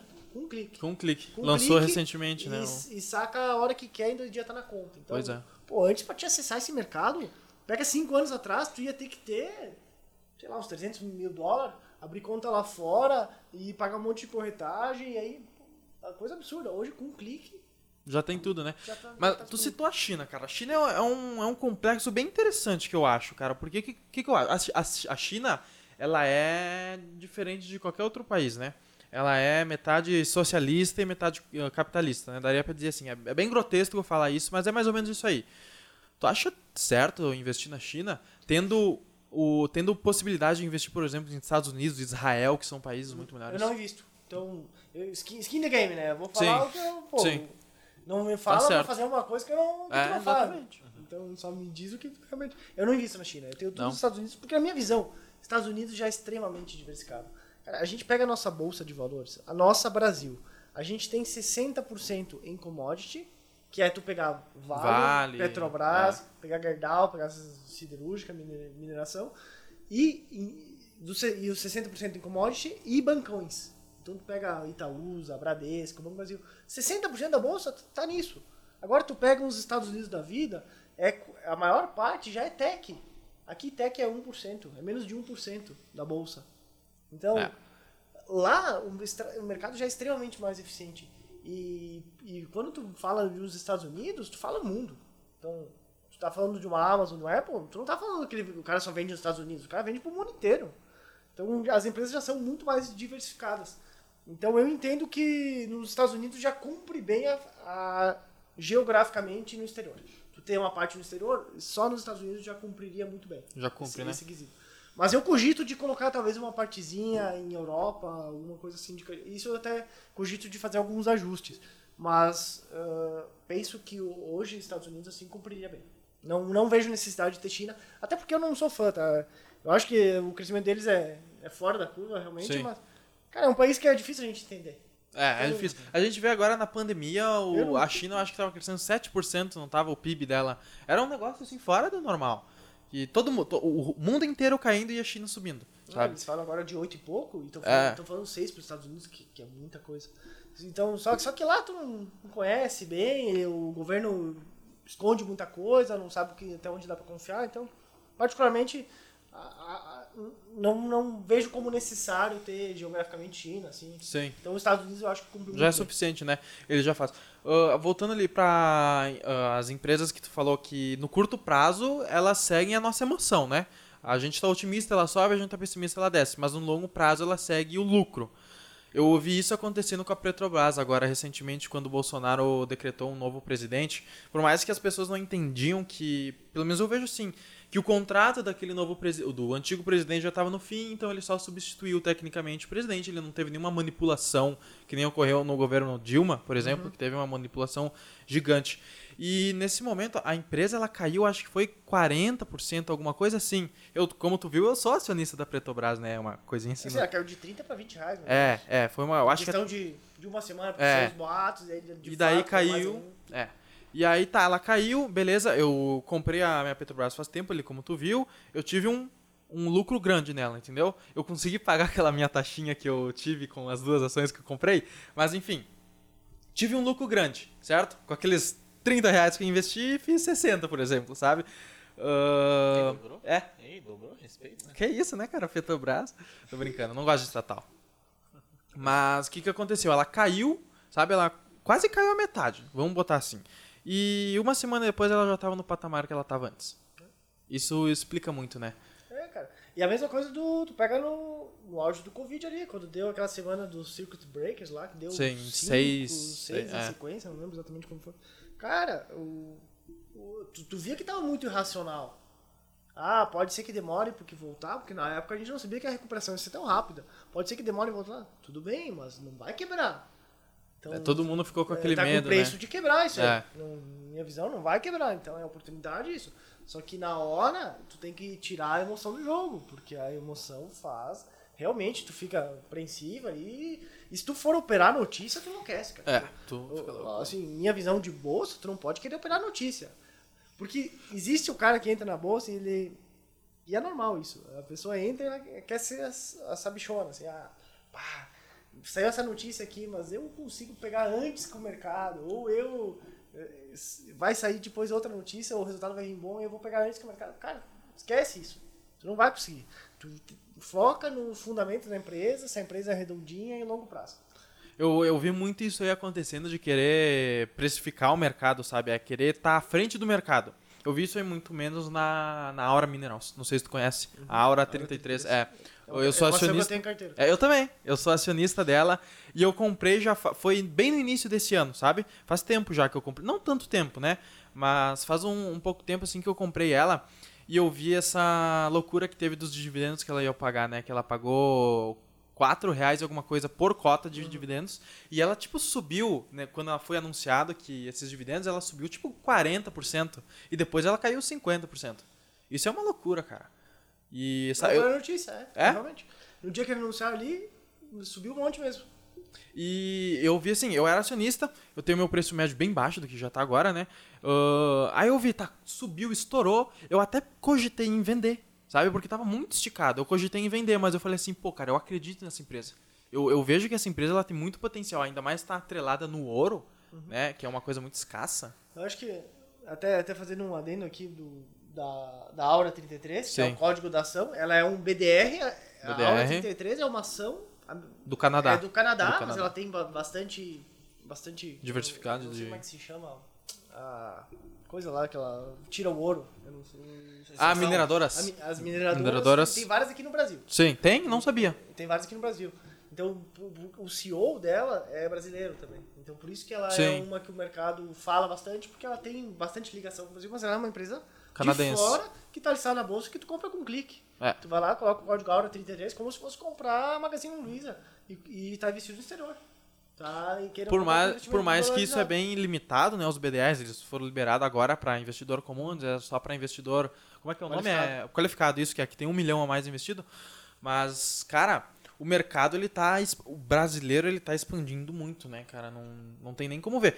Ah, em questão de CPFs investindo, em questão de empresas entrando, em questão de mercado abrindo, em questão de tudo. Isso é bom ou ruim? Acho que é bom. É bom, é bom. Por- porque, eh, voltando pro conceito básico de uma ação. Pô, não seria bom se vocês captassem 200 mil e fossem... O que vocês vão fazer com os 200 mil que vocês lá iam fazer para aumentar o podcast de vocês? Vocês iriam investir esses recursos. Sim. Talvez contratar mais gente, talvez contratar mais marketing. Então, quanto mais empresa tiver, é mais roda girando, mais a economia fomentando, sem precisar dinheiro de governo, sem precisar governo uh, fazer algum rolo para financiar, porque é a própria população financiando. Isso aí é extremamente sustentável por longo prazo. Por que, que os Estados Unidos eh, se tornou baita economia? Porque tem esse livre mercado. É. Eu, sou- eu sou totalmente a favor desse livre mercado. Tu tem que incentivar cada vez mais as empresas para entrar na bolsa, para buscar capital, facilitar esse acesso, porque isso gira muito mais a roda. Faz Sim, girar é verdade. Pega uma Magalu. Eu vi agora o Mercado Livre ah, falou que vai fazer um, um centro de distribuição gigante ali em São Paulo. Vi, Vai contratar aham. mais 5 mil funcionários. Sim. Cara, é uma empresa que está crescendo, pô, vai gerar mais 5 mil Pois é. Então isso é muito bom para o mercado. E o Mercado Livre, ele também, ele, ele tá aderindo agora a mesma coisa que a Tesla fez, pagamento por Bitcoin, ele não tá? Eu vi Não uma vi. notícia, é, eu vi uma notícia que isso aí que o mercado Bitcoin, ele não tá aceitando ainda, mas ele tá trabalhando em aceitar Bitcoin. Mas eu acho que, sei lá, eu acho que Bitcoin não é um investimento, sabe? Eu, eu vejo como Bitcoin não é um investimento. As pessoas falam, ah, Bitcoin é a mesma coisa que ouro, né? Algo escasso, que só tem tantas no mundo, mas eu não, não tenho essa visão. Cara, eu, eu concordo. Porque assim, eu não invisto em Bitcoin, primeira coisa. não Sim. até respeito quem investe. Acho que talvez comportaria em algum portfólio tu ter 1% lá em Bitcoin. Até acho que não. Se alguém quer correr esse risco, quer tentar. beleza? Eu, particularmente, não gosto. E, e é meio conceito. Acaba sendo puramente especulação hoje. Porque, tá bom, vamos dizer que o Bitcoin deu certo. Vai se tornar moeda global. Tá, mas tu quer uma moeda que fique variando 50%? 50% por não, dia, não tem Não- sentido não algum. sentido. É, é uma moeda, tu, tu quer que ela tenha uma certa liquidez, um, tudo legal, Sim, mas sim. Um, um certo respaldo. Mas uma moeda não vai variar 50% no dia, então é. acaba sendo muita especulação em cima de uma moeda. Isso Eu- assim é loteria, né? É. Isso sim é loteria. E aí Isso, acaba é. sendo. Hoje é muita especulação no Bitcoin que ele venha a ser no futuro. Pode ser. Eu, eu sinceramente sou um pouco cético, mas pode ser que sim. Pois é, não, não e tem como tem, saber, tem né? muita gente que fala, ah, né, o, investimento em Bitcoin acaba sendo muito convexo, porque se tu perder, tu perde pouco, mas se tu ganhar, tu pode ganhar muito. Muito. Porque se tornar a bola da vez, tu vai ganhar muito. Mas eu não sou muito fã do, de investimento em criptomoeda, que respeito quem é, acho que talvez em algum portfólio cabe ter. Eu não colocaria mais que 2% do portfólio, nunca mais que 2%, Sim. porque é realmente aquele valor que, ah, tu topa perder tudo isso aqui. Pois é. Aí vai. Que, e pra tentar surfar a convexidade, mas hoje eu não. e, e a não Dogecoin? não E a. Dogecoin não? Ah, Dogecoin tem que estar comprado em Mano, Dogecoin. Dogecoin eu ia comprar se eu fosse amigo do Elon Musk, que daí toda vez que ele twitta alguma coisa de Sobe, Dogecoin, né, mano? O Daí eu ia bagulho falar, explode, mano. Elon Musk, na moral, Não. o bagulho aí, daí ia subir. Cara, Dogecoin é uma brincadeira, né? Cara, esse cara tá, tá brincando com o mercado. Tá né? brincando? Musk? Tá brincando? Elon Musk é. Ele compra Bitcoin, aí sobe, ele vende, aí ele lá no Caraca, ele fala "Ah, que agora eu tem que vender. aceitar." É. Daí ele E compra aí de ele disse que o novo. Dogecoin vai ser a bola da vez e já tá comprado lá. Cara, mas o que esse cara tá ganhando de dinheiro? Ele se tornou o homem mais rico do planeta Terra. Em Agora- tipo, agora, agora ele, per- ele perdeu ele perdeu? Perdeu porque a Tesla caiu bastante. Agora, em um mês, acho que caiu 20%. Tá, quem? mas Mas ele foi. não, não. O, O Jeff Bezos. mais Jeff rico, Jeff Bezos. Mano, ele, ele tava assim, ele tava atrás do Jeff Bezos e de quem mais era? Do. do como é que é o cara do Facebook lá, o Zuckerberg? O Zuckerberg. Eu acho que é, é nessa sequência, né? Ele tava atrás desses dois. Tipo, no início de 2020. No meio de 2020, ele já tava na frente do Zuckerberg. Já passou. No início de 2021, Não, tu- ele tava na frente voltar mundo. dois anos, ele tava. É, tava lá longe, embaixo, longe, né, longe. mano? Aí do nada, Pois é. Do nada. então a Tesla subiu uma coisa absurda, assim. Eu acho que não é Tesla, sustentável. Minha visão, bolha totalmente, assim. Eu tenho essa visão. Ah, pode ser que venha se tornar no futuro lá. Tem uma chance, óbvio que Tesla tem. nem lucro dá, né, Óbvio no que tem. caso. Mas no jeito que eu penso em investimento, que tu tem que ter uma margem de segurança, que tem que ser um, algo que seja mais ou menos coerente, que tenha a possibilidade de, de lá na frente dar aquele retorno, pra mim é totalmente fora. Sim. Pegar uma Tesla da vida com esses valuation, Tá louco, cara. não faz sentido algum. É loucura. É, é, é loucura. Mas, Brunão, tu não pensa em investir mesmo, cara? Eu penso, pô, acabei de falar, eu não, penso mas em tu, investir, tu mas... não falou no, no curto prazo. Ah, pô. não, Tem que isso- começar agora, Sei mano. lá, mano, não sei, eu não, tipo, não tirei o tempo pra, pra pesquisar sobre, sabe? Sim. Ah, o mas, interesse eu tenho. mas, tipo assim, tem muita casa de investimento que já faz isso. O Heitor quer criar uma, né? Que é uma, uma gestora, Gestora. entendeu? É tipo, tu dá o teu dinheiro pra ele, tu vai confiar na habilidade dele, entendeu? Isso já é investir. Eu, eu- eu tenho a visão que qualquer pessoa consegue investir. Sim. Assim, Minha visão é que a pessoa tem que buscar um conhecimento, pelo menos ter um básico, aí começa devagar, começa a fazer investimento. Eu sugiro que o primeiro investimento em ação, daqui a pouco, seja até no ETF. Ah, compra um BOVA mais 11, seguro que possível. vai replicar todas as ações do índice Bovespa e tu vai conhecendo o mercado. E depois tu vai especificamente... Não gosto de investir em- especificamente em BOVA 11 para ter na carteira para longo prazo. Mas talvez para começo acho que é uma baita opção. Aprender. né? Mas, mas começa a aprender o mercado, né? E, e qualquer pessoa pode sim entender o mercado e fazer bons investimentos. Não necessariamente precisa ser um expert. Mas sim, tu tem que se dedicar um pouco. Aí a, a minha função do que eu penso é, pô, o cara que não quer se dedicar a nada e não gosta, vai delegar para um cara que vai fazer 100% da gestão, que é o que eu pretendo fazer quando eu sair do, sair do banco. Então eu vou fazer a 100% da gestão do, do patrimônio da tua carteira. Ah, tem uma carteira X lá investida, eu vou fazer a gestão de 100% desse valor. Só vou ter o, a, como se fosse uma procuração para fazer a alocação dos ativos em teu nome. Tudo 100% em nome do investidor, né? Só faço a alocação. Ah, fica no nome dele daí? Nome dele. Não fica no teu. Não. Isso é muito bom, né? Pois é. Porque até pra dar segurança. Sim. né? Eu sou só um alocador, como se fosse. Eu sou um gestor. É, co- é como se tu pegasse a conta dele da corretora, sa- tivesse o acesso dela e só alocava ali, mas é dele. Como se eu quisesse pegar Eu o login e senha dele e fazer a alocação lá. Mas eu nem vou precisar pegar o teu login e senha, Sim, porque sim. eu, como gestor, eu tenho autorização para fazer isso. Sim. Que é a única certificação de mercado que permite que faça a gestão. E pelo fato de tu ter essa certificação, ela te ela te joga pra cima, não em questão de tipo ganhar mais no mercado, mas as pessoas te olham com outro sentido, sabe? Cara, particularmente eu acho até que não, cara. Assim, eu, eu acho que eles vão te jogar para baixo tu não ter muitas vezes. Quem, quem é mais conhecedor de mercado. Sim. Talvez eles vão te jogar para baixo tu não ter. Mas não, não acho assim que joga pra cima. Tem, tem gente que, que coloca até do lado do nome, a certificação e tal. Sim. Para quem pensa em carreira de mercado financeiro, eu acho que sim, é muito bom. O empregador valoriza. Mas de mercado, cara, acho que não. Assim, o cliente não vai valorizar tanto. Ele vai valorizar muito mais a confiança, confiança no Heitor, saber quem é o Heitor, saber que ele está no mercado há tanto tempo, saber do jeito que ele faz a estratégia, do jeito que ele monta. Pois é. Muito mais isso e, e o meu conhecimento do que. Eu, agora, penso, fazendo um comparativo, eu penso que gera muito mais credibilidade eu fazer um canal no YouTube, fazer uns vídeos no Instagram lá postando o que, que é a minha visão de mercado e como eu vejo, do que ir lá dizer que eu tenho certificação. Pois é. Porque a certificação, se eu baixar a cabeça aqui e estudar que nem um condenado, eu vou lá e tiro. É. Provavelmente, qualquer pessoa que estudar muito, muito, muito, é, é difícil essa certificação. Tem que, tem que conhecer bastante o mercado realmente. Mas se a pessoa baixar muito a cabeça e ir lá estudar, ela vai passar. Mas talvez ela não vai ser competente o suficiente para ser uma boa gestora depois. Sim, pra, pra justificar é. aquela certificação, né? Então eu não acho que necessariamente o cliente valoriza, mas o empregador acho que sim. Hoje, se sair no mercado com certificações, vai, tem um peso É grande. melhor, né? Tem um peso grande. Eu falar alguma coisa? Eu ia. É, o negócio de, tipo, de gestora de investimento, isso que, tipo assim, tu quer ser gestor, isso envolve muito mais uma, uma conexão com pessoas, né? Tu tem que lidar muito com pessoas. Uhum. Tu, tu acha que, tipo, teria muita facilidade com isso ou teria algo te impedindo? Cara, eu tipo acho assim, vai que tu encontra um cara que diga assim, não, eu quero. Eu quero resultado daqui seis meses. Tu bate nessa pessoa?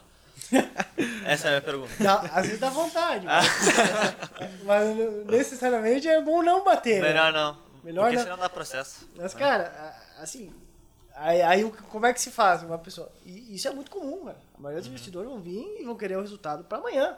Então, co- como é que tu tem que passar realmente a credibilidade e tu tem que que eles entendam a tua filosofia, entendam o teu racional. Ah, Sim. por exemplo, é muito mais fácil, é, com, todo respeito, vir aqui e falar com o Carlos Eduardo e dizer, ó, Carlos Eduardo, eu quero gerir teus recursos x, x, x de tal forma. O Carlos Eduardo já tá com a mesma mindset meu, pensando em fundamentalista. Porque talvez chegar para um Bruno, então, digamos, ah, não conheço nada do mercado e eu quero ganhar 5% ao mês. Se tu tivesse na cabeça, quero ganhar, quero ganhar um, tava com na cabeça de 10 ao mês. É muito mais difícil eu falar para esse cara. Então, eu, eu tenho que ter um trabalho de primeiro demonstrar Mudar pro cliente que essa é a melhor É. estratégia. Sim. Então, ah, obviamente, dá vontade de bater, mas tu vai, vai mostrar pro cara, ó, é isso que dá resultado, os caras grandes investem assim, é isso, grandes fortunas são geridas assim, todas assim. Tu tem que mostrar pro E cara. é justamente por isso que tu tá fazendo um canal no YouTube, né? Pra mostrar a tua filosofia. Isso, é isso que eu pensei. Daí eu, eu criei um canal no YouTube, até o Instagram também, que é, o- que é o Heitor Ouro, né? Meu nome, com H, Heitor. Uhum. Vai estar na Ouro, descrição. Vai estar, vai estar na descrição. Que, que eu co- coloco um conteúdo. Comecei a colocar mais conteúdo para as pessoas entenderem pô, como é que é a minha forma de gestão, como é que ele pensa em investimentos, justamente para compartilhar mais e. Pra virar blogueirinho, né? Virar isso aí blogueirinho. também. Gravar virar 10 blogueirinho é um histórias rolê. por dia, né, mano? É, virar blogueirinho é o futuro, né? Vamos É, mano, falar a verdade. É futuro, cara. Esse é o rolê. É verdade, mano. Hoje tu pede pra uma criança o que tu quer ser no futuro é. Youtuber, né? youtuber, Vai ser youtuber, né, 90, mano? 80, sei lá, 80% é. Antes era futebol, agora é youtuber, né? Cara, Na minha época, quando eu, eu tava na faculdade, era concurso. Concurso. É, tu vê que são gerações diferentes. já. Sim. Eu acho que eu sou meio termo da geração de vocês, né? Uhum. O- por- porque na, na minha época, assim, a gente era muito instigado, não sei como vocês são hoje, mas muito instigado pra estabilidade. sim. É Não, é, que é, eu fui muito pro concurso pensando em estabilidade. Hoje, aquilo que tu falou antes, ah, que, que abrir essa gestora, eu vou precisar muito de network, cara, graças ao banco, eu tenho um comercial, eu sou muito melhor no comercial, eu já sei negociar melhor com o cliente, eu já conheço muita gente, já tenho acesso a muita gente. Então isso me proporcionou muitas coisas, né? Mas a gente é moldado a ir lá e fazer concurso e estabilidade a vida inteira. né? Sim. Tanto é que, por exemplo, eu falo de sair do banco, tu, tu- A mãe, pô, pô, É, sim, Vai- vai vai, dar uma surpresa, tá- pois tá é, né? É, isso, isso eu percebi quando eu comecei, eu tô lendo agora Pai Rico, Pai Pobre. E daí o, o começo do livro ele dá uma introdução sobre o pai rico e sobre o pai pobre. Daí ele fala que eu tenho um pai que fez faculdade disso, tem pós-doutorado, fez não sei o que, não sei o que. Eu tenho outro pai que não se formou nem no segundo grau. E o pai rico é esse que não se formou no segundo grau. Porque o, o bem instruído que, tipo, procurou a estabilidade e o outro que foi se aventurar, por assim dizer, no empreendedorismo. Cara, isso que tu falou do pai rico, pai pobre, assim, se tivesse um livro de que todo mundo tem que ler, né? Percepção, Pai rico, ah, pai pobre. Pai, pai próprio, né? não gosto de ler, não interessa. Tu vai ler esse livro. Ah, mas não gosto de investir. Não interessa, cara. Tu vai Cara, ler. Tem que Eu ler, né, faria cara? todo E é mundo uma leitura de gostosa, cara. É uma leitura gostosa. Ela é gostosa e ela te abre a mente realmente, Sim. cara, pra te pensar, ele, ele faz tu virar a chave e pensar diferente. Uhum. Então, se eu dissesse livros iniciais, assim, até fazendo uma dica de... co- Recomendação, Recomendação de de livros. livros. Isso que gostamos. É o Pai Rico, Pai Pobre. Pai Rico, Pai e Pobre. aquele O Homem Mais Rico da Babilônia. Uma- Pra quem não tem organização, o Homem Mais Rico da Babilônia ele é mais focado pra começar a poupar. É. Ele vai te fazer despertar, pô. Mas se eu, se eu começar a me pagar... A principal lição do livro, até fazendo um spoiler aqui, é pague a si mesmo primeiro. É, isso aí. Então, se tu ganha mil reais, tu não guarda cem reais, quando tu ganhar 10 mil, tu não vai guardar. É. E isso, ah, isso é balela, isso não. Não cara, eu vejo na prática no banco, com, com clientes. Eu atendi muito pessoa física, hoje eu não, não tô nessa área. Mas tu vê, o cara que não guarda ganhando mil, não guarda ganhando 10. E realmente é isso. Então, o homem mais rico da Babilônia é uma baita recomendação para quem quer começar a se organizar, porque ele, ele bate muito a tecla. Começa a poupar. Começa que hoje é 100, mas lá na frente é mil, é. lá na frente é dois mil, e lá na frente tu fez toda a diferença na tua vida. É, e isso volta pro, até no Pai Rico, Pai Pobre, que ele fala do... Da, da pessoa que... Putz, como é que é, mano? Bahia, eu Aí não li esse fugiu livro. da cabeça do Pai Rico, Pai Pobre. Mano, qual que era o pensamento, velho? Que era tipo assim, ah, é, o, a pessoa diz assim, ah, se eu ganhasse mais dinheiro, meus problemas iam sumir. Mas tipo assim, quanto mais dinheiro tu ganha, mais dívida tu tem. Porque o, o teu dinheiro se adapta ao teu estilo de vida. Então tu tem que mudar o teu estilo de vida pra, tipo, ter mais dinheiro. Esse é o rolê que ele mostra no Pai Pai Cara, Pobre. sabe, sabe como é que ele chama isso aí? A corrida dos ratos. Corrida dos ratos. É isso aí, é bem isso aí. É a corrida dos ratos. Ele fala Exato. assim, e, e se tu for olhar isso, a net é isso, cara. O- como é que é a vida normal? Pô, tu vai lá, tu faz, estuda, Uhum. aí tu, sei lá, trabalha com os pais, e aí eu saio e vou estudar. Isso. Aí tu faz toda a faculdade, talvez passando perrengue, sem guardar tanto dinheiro, fez toda a faculdade. Aí, quando tu começa a ganhar dinheiro, ah, me formei e me tornei empregado. O que, que é a primeira coisa que, o, que a média faz? Vai lá, compra um carro financiado e vai pagar um aluguel. Isso. Então, ela aumentou a renda. Ela tinha uma renda de mil reais, digamos, de estágio lá. Uhum. Agora começou a ganhar 4 mil. De cara, ela já comprometeu os 3 mil da diferença com o aluguel e com, Com o carro. aluguel carro. Aí, daqui dois anos, ela foi promovida e tá ganhando o dobro. O que, que é a primeira coisa que ela faz? Ela vai lá, troca de carro de novo. né, a Troca, primeira coisa. é. Troca, assim, pelo menos, Óbvio, né? Tem que trocar de carro. troca de carro de novo, Óbvio. faz uma dívida maior. Ah, um apartamentinho Au- melhor, né? Aumenta a despesa e pega um apartamento menor. É. Então, sempre que ela tem um aumento de renda, ela aumenta a despesa na mesma Aumenta proporção. despesa. Exato, exato. No momento que tu, tu vira a chave, e pra mim foi o que fez toda, pensando agora em termos de finanças pessoais, o que fez toda a diferença pra mim foi eu ter aumentado receita e não aumentado despesa. Eu troquei meu carro, agora a gente pegou um carro melhor, agora esse ano, mas eu, eu podia ter trocado várias. Eu, eu sou gerente do banco há sete anos. Então, sete anos já que eu Sim. tenho um salário bom. E eu continuei com o mesmo carro que eu tava.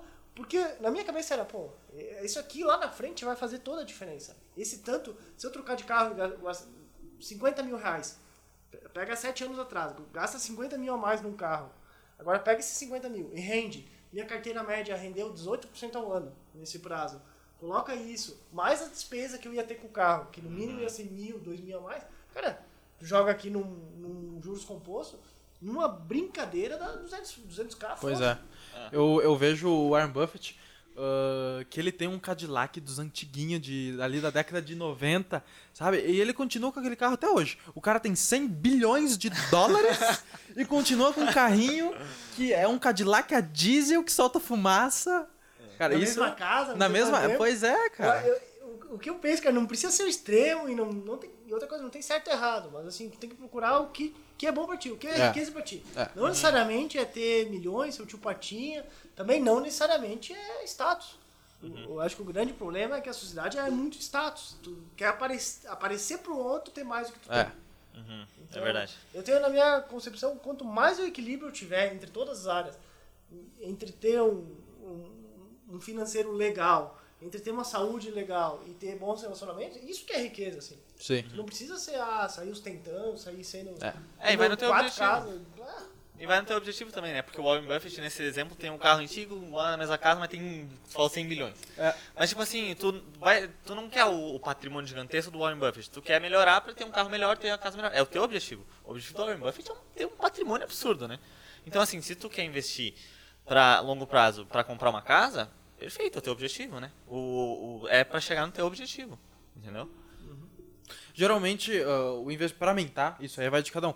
Pra mim, o investimento, quando eu coloco um dinheiro na bolsa de valores, ele não sai mais de lá. Sabe? É pra mim. Por exemplo, eu nunca investiria, por exemplo, numa ação ou renda fixa em qualquer lugar pra depois de uns anos tirar de lá pra comprar uma coisa. Eu nunca faria isso, sabe? Pode ser que pode acontecer em algum momento, mas enfim, eu nunca faria isso. O que eu boto na bolsa de valores, o que eu invisto, vai ficar lá pra sempre, sabe? Até meu finzinho da vida pra mim começar a gastar tudo. E geralmente, esse, va- provavelmente, esse valor é o valor que tu pensa que é a tua independência financeira. é. Isso. Porque quando. Geralmente a gente tem um objetivo casado com o nosso investimento. Então o meu lá, quando eu invisto também não tiro um pila, só vou colocando, é focado na minha independência financeira É, lá na frente. exato. Porque eu sei que isso vai fazer toda a diferença na minha vida. Vai. Eu não quero ter, sei lá, duas casas, não quero ter uma mansão, não quero ter um carro super chique. Uhum. Eu quero ter a tranquilidade para se eu quiser movimentar minha carreira, fazer um movimento brusco de carreira, talvez largar um concurso, que é o que eu vou fazer, e trabalhar por conta, fazer o que eu gosto, eu esteja tranquilo. Então essa Uhum. tranquilidade para mim tem um peso muito maior. Mas aí depende do objetivo de cada um. né? É, Pra- pra exatamente, mim, é o objetivo. é independen- Essa independência para mim, provavelmente para a geração de vocês é muito mais que a minha. Uhum. Porque a- eu já só acho meio termo, então eu já não sou tão. ou- Porque a geração de vocês é muito menos apegada, né? Sim. A geração antes da, no- da minha aceitava um chefe hierárquico lá xingando, autoridade, e engolia sapo, tudo certo. É. A, a minha geração já é meio termo, eu já não, super, não tolero isso por muito tempo. Ah, não, não. A de você eu não tolera por um dia. Não, não, Assim, não. é, Sim, sim. Provavelmente são das gerações. A de vocês é mais experiências, é mais. Eu já sou meio termo. Uhum. Então, isso a gente não tem certo e errado. Cada um tem sua decisão, o que é né? bom pra cada um, né?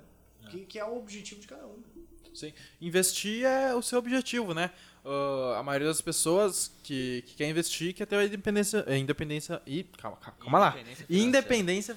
Nossa, eu não consigo falar. Eu não consigo falar. Independência. Independência. In- Inde- e olha, independência financeira, né?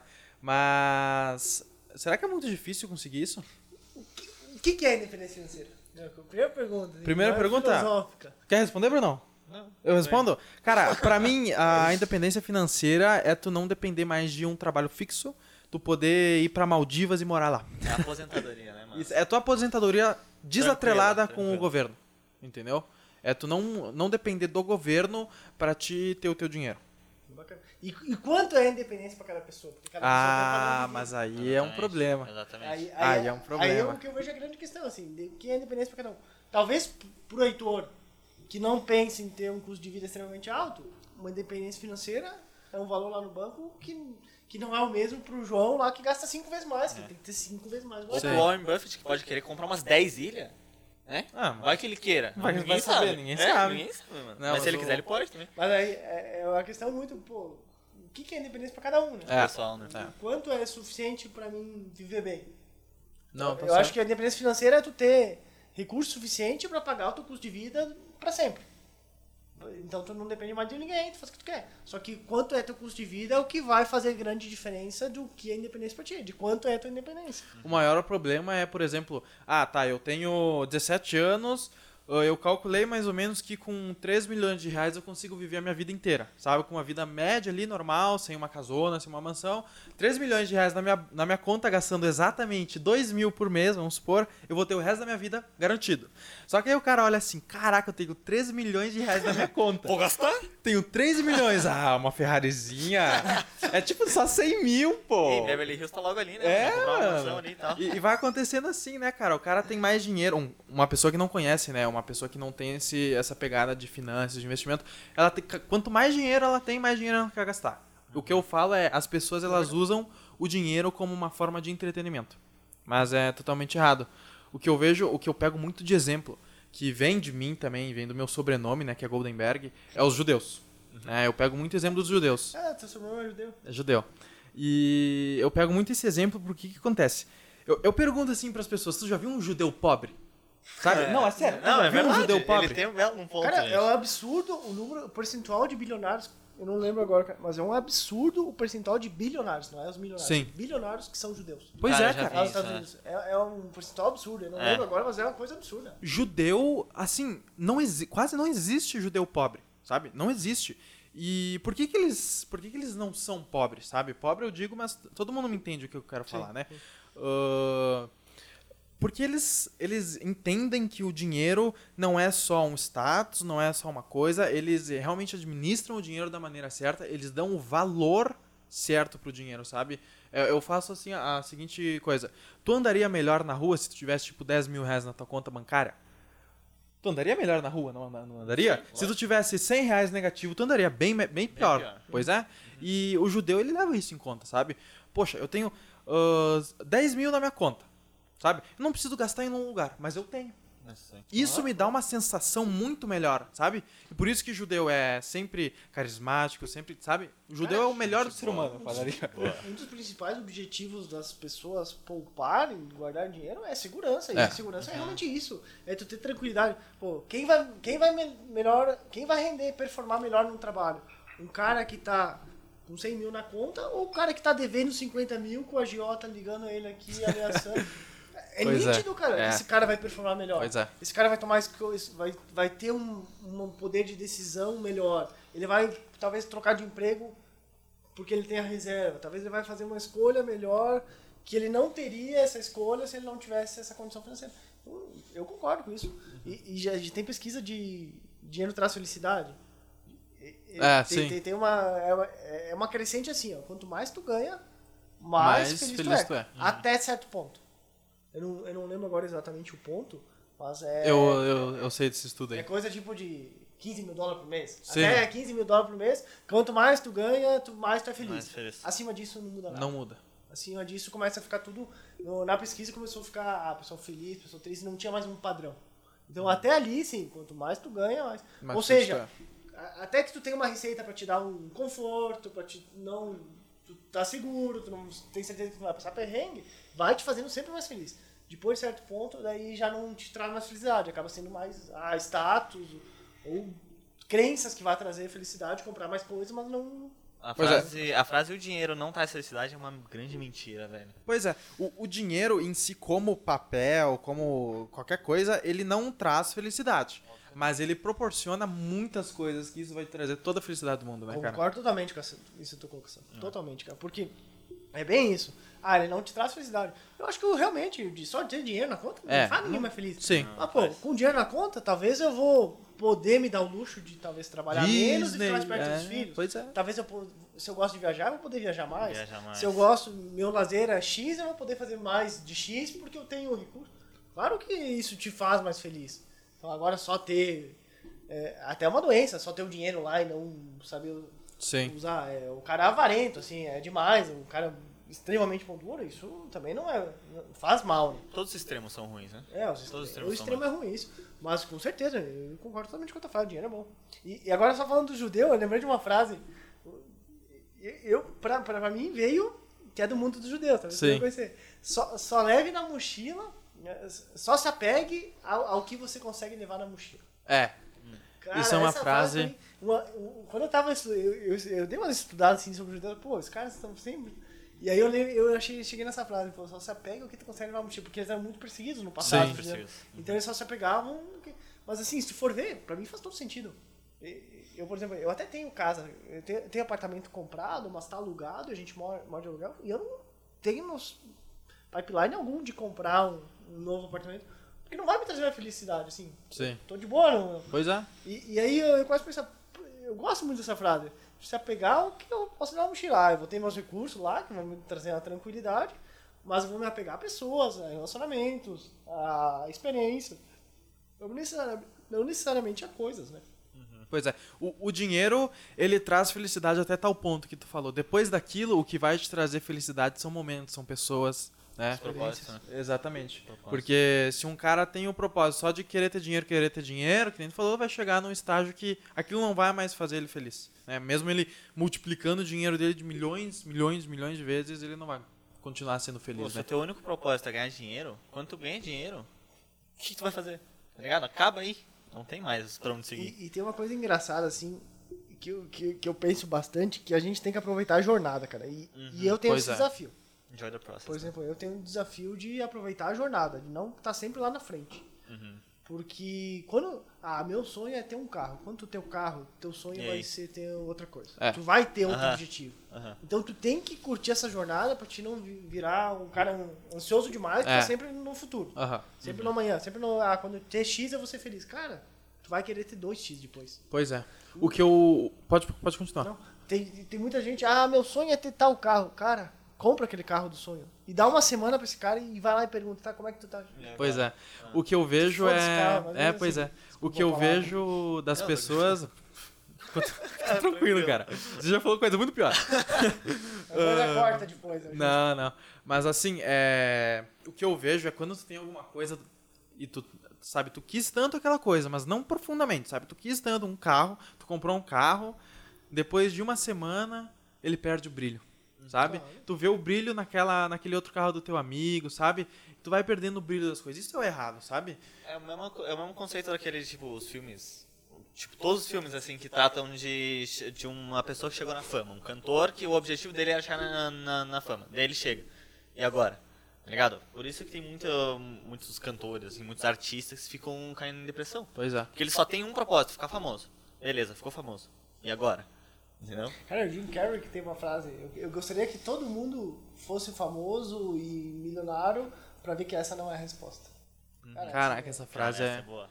essa é, é, é algo assim, não lembro se é famoso, eu acho que é milionário. Eu Milionário. gostaria que todo mundo fosse pra dizer que essa não é a resposta. Pois é. É, eu acho que o Jim Carrey teve um momento de, de depressão ali por 2018, Cara, 2019. essa frase é o máximo. É, Eu tinha- eu- quando eu tinha os, os cursos, quando eu, eu era mais ativo no curso, eu tinha essa frase lá no, Aham. no início que eu lembrei. lá. É, e ele viveu isso na pele, né? Ele viveu isso na pele. O Jim Carrey é absoluto. entendeu? Pois é, né, mano? Mas eu acho que ficamos por aí então, né? Ficamos por aqui. Cara, Tempão, mano. foi uma honra poder conversar contigo isso, de verdade mesmo. Ah, não, eu não conheço tantas pessoas que estão no mundo financeiro, sabe? Então é uma oportunidade muito grande poder conversar contigo dessa maneira. Foi, foi uma honra ouvir vocês trocando ideia. Porque Caraca, mesmo que eu, que eu não invista, eu olhando assim, nossa, peguei uns insights, sabe? E eu tenho certeza que todo mundo que ouviu também viu, tanto faz, pegou essa mesma ideia. Até porque o nosso público é mais ou menos na nossa faixa etária ali, É. um pouco mais velho até. Então, é, todo mundo é, é jovem, assim.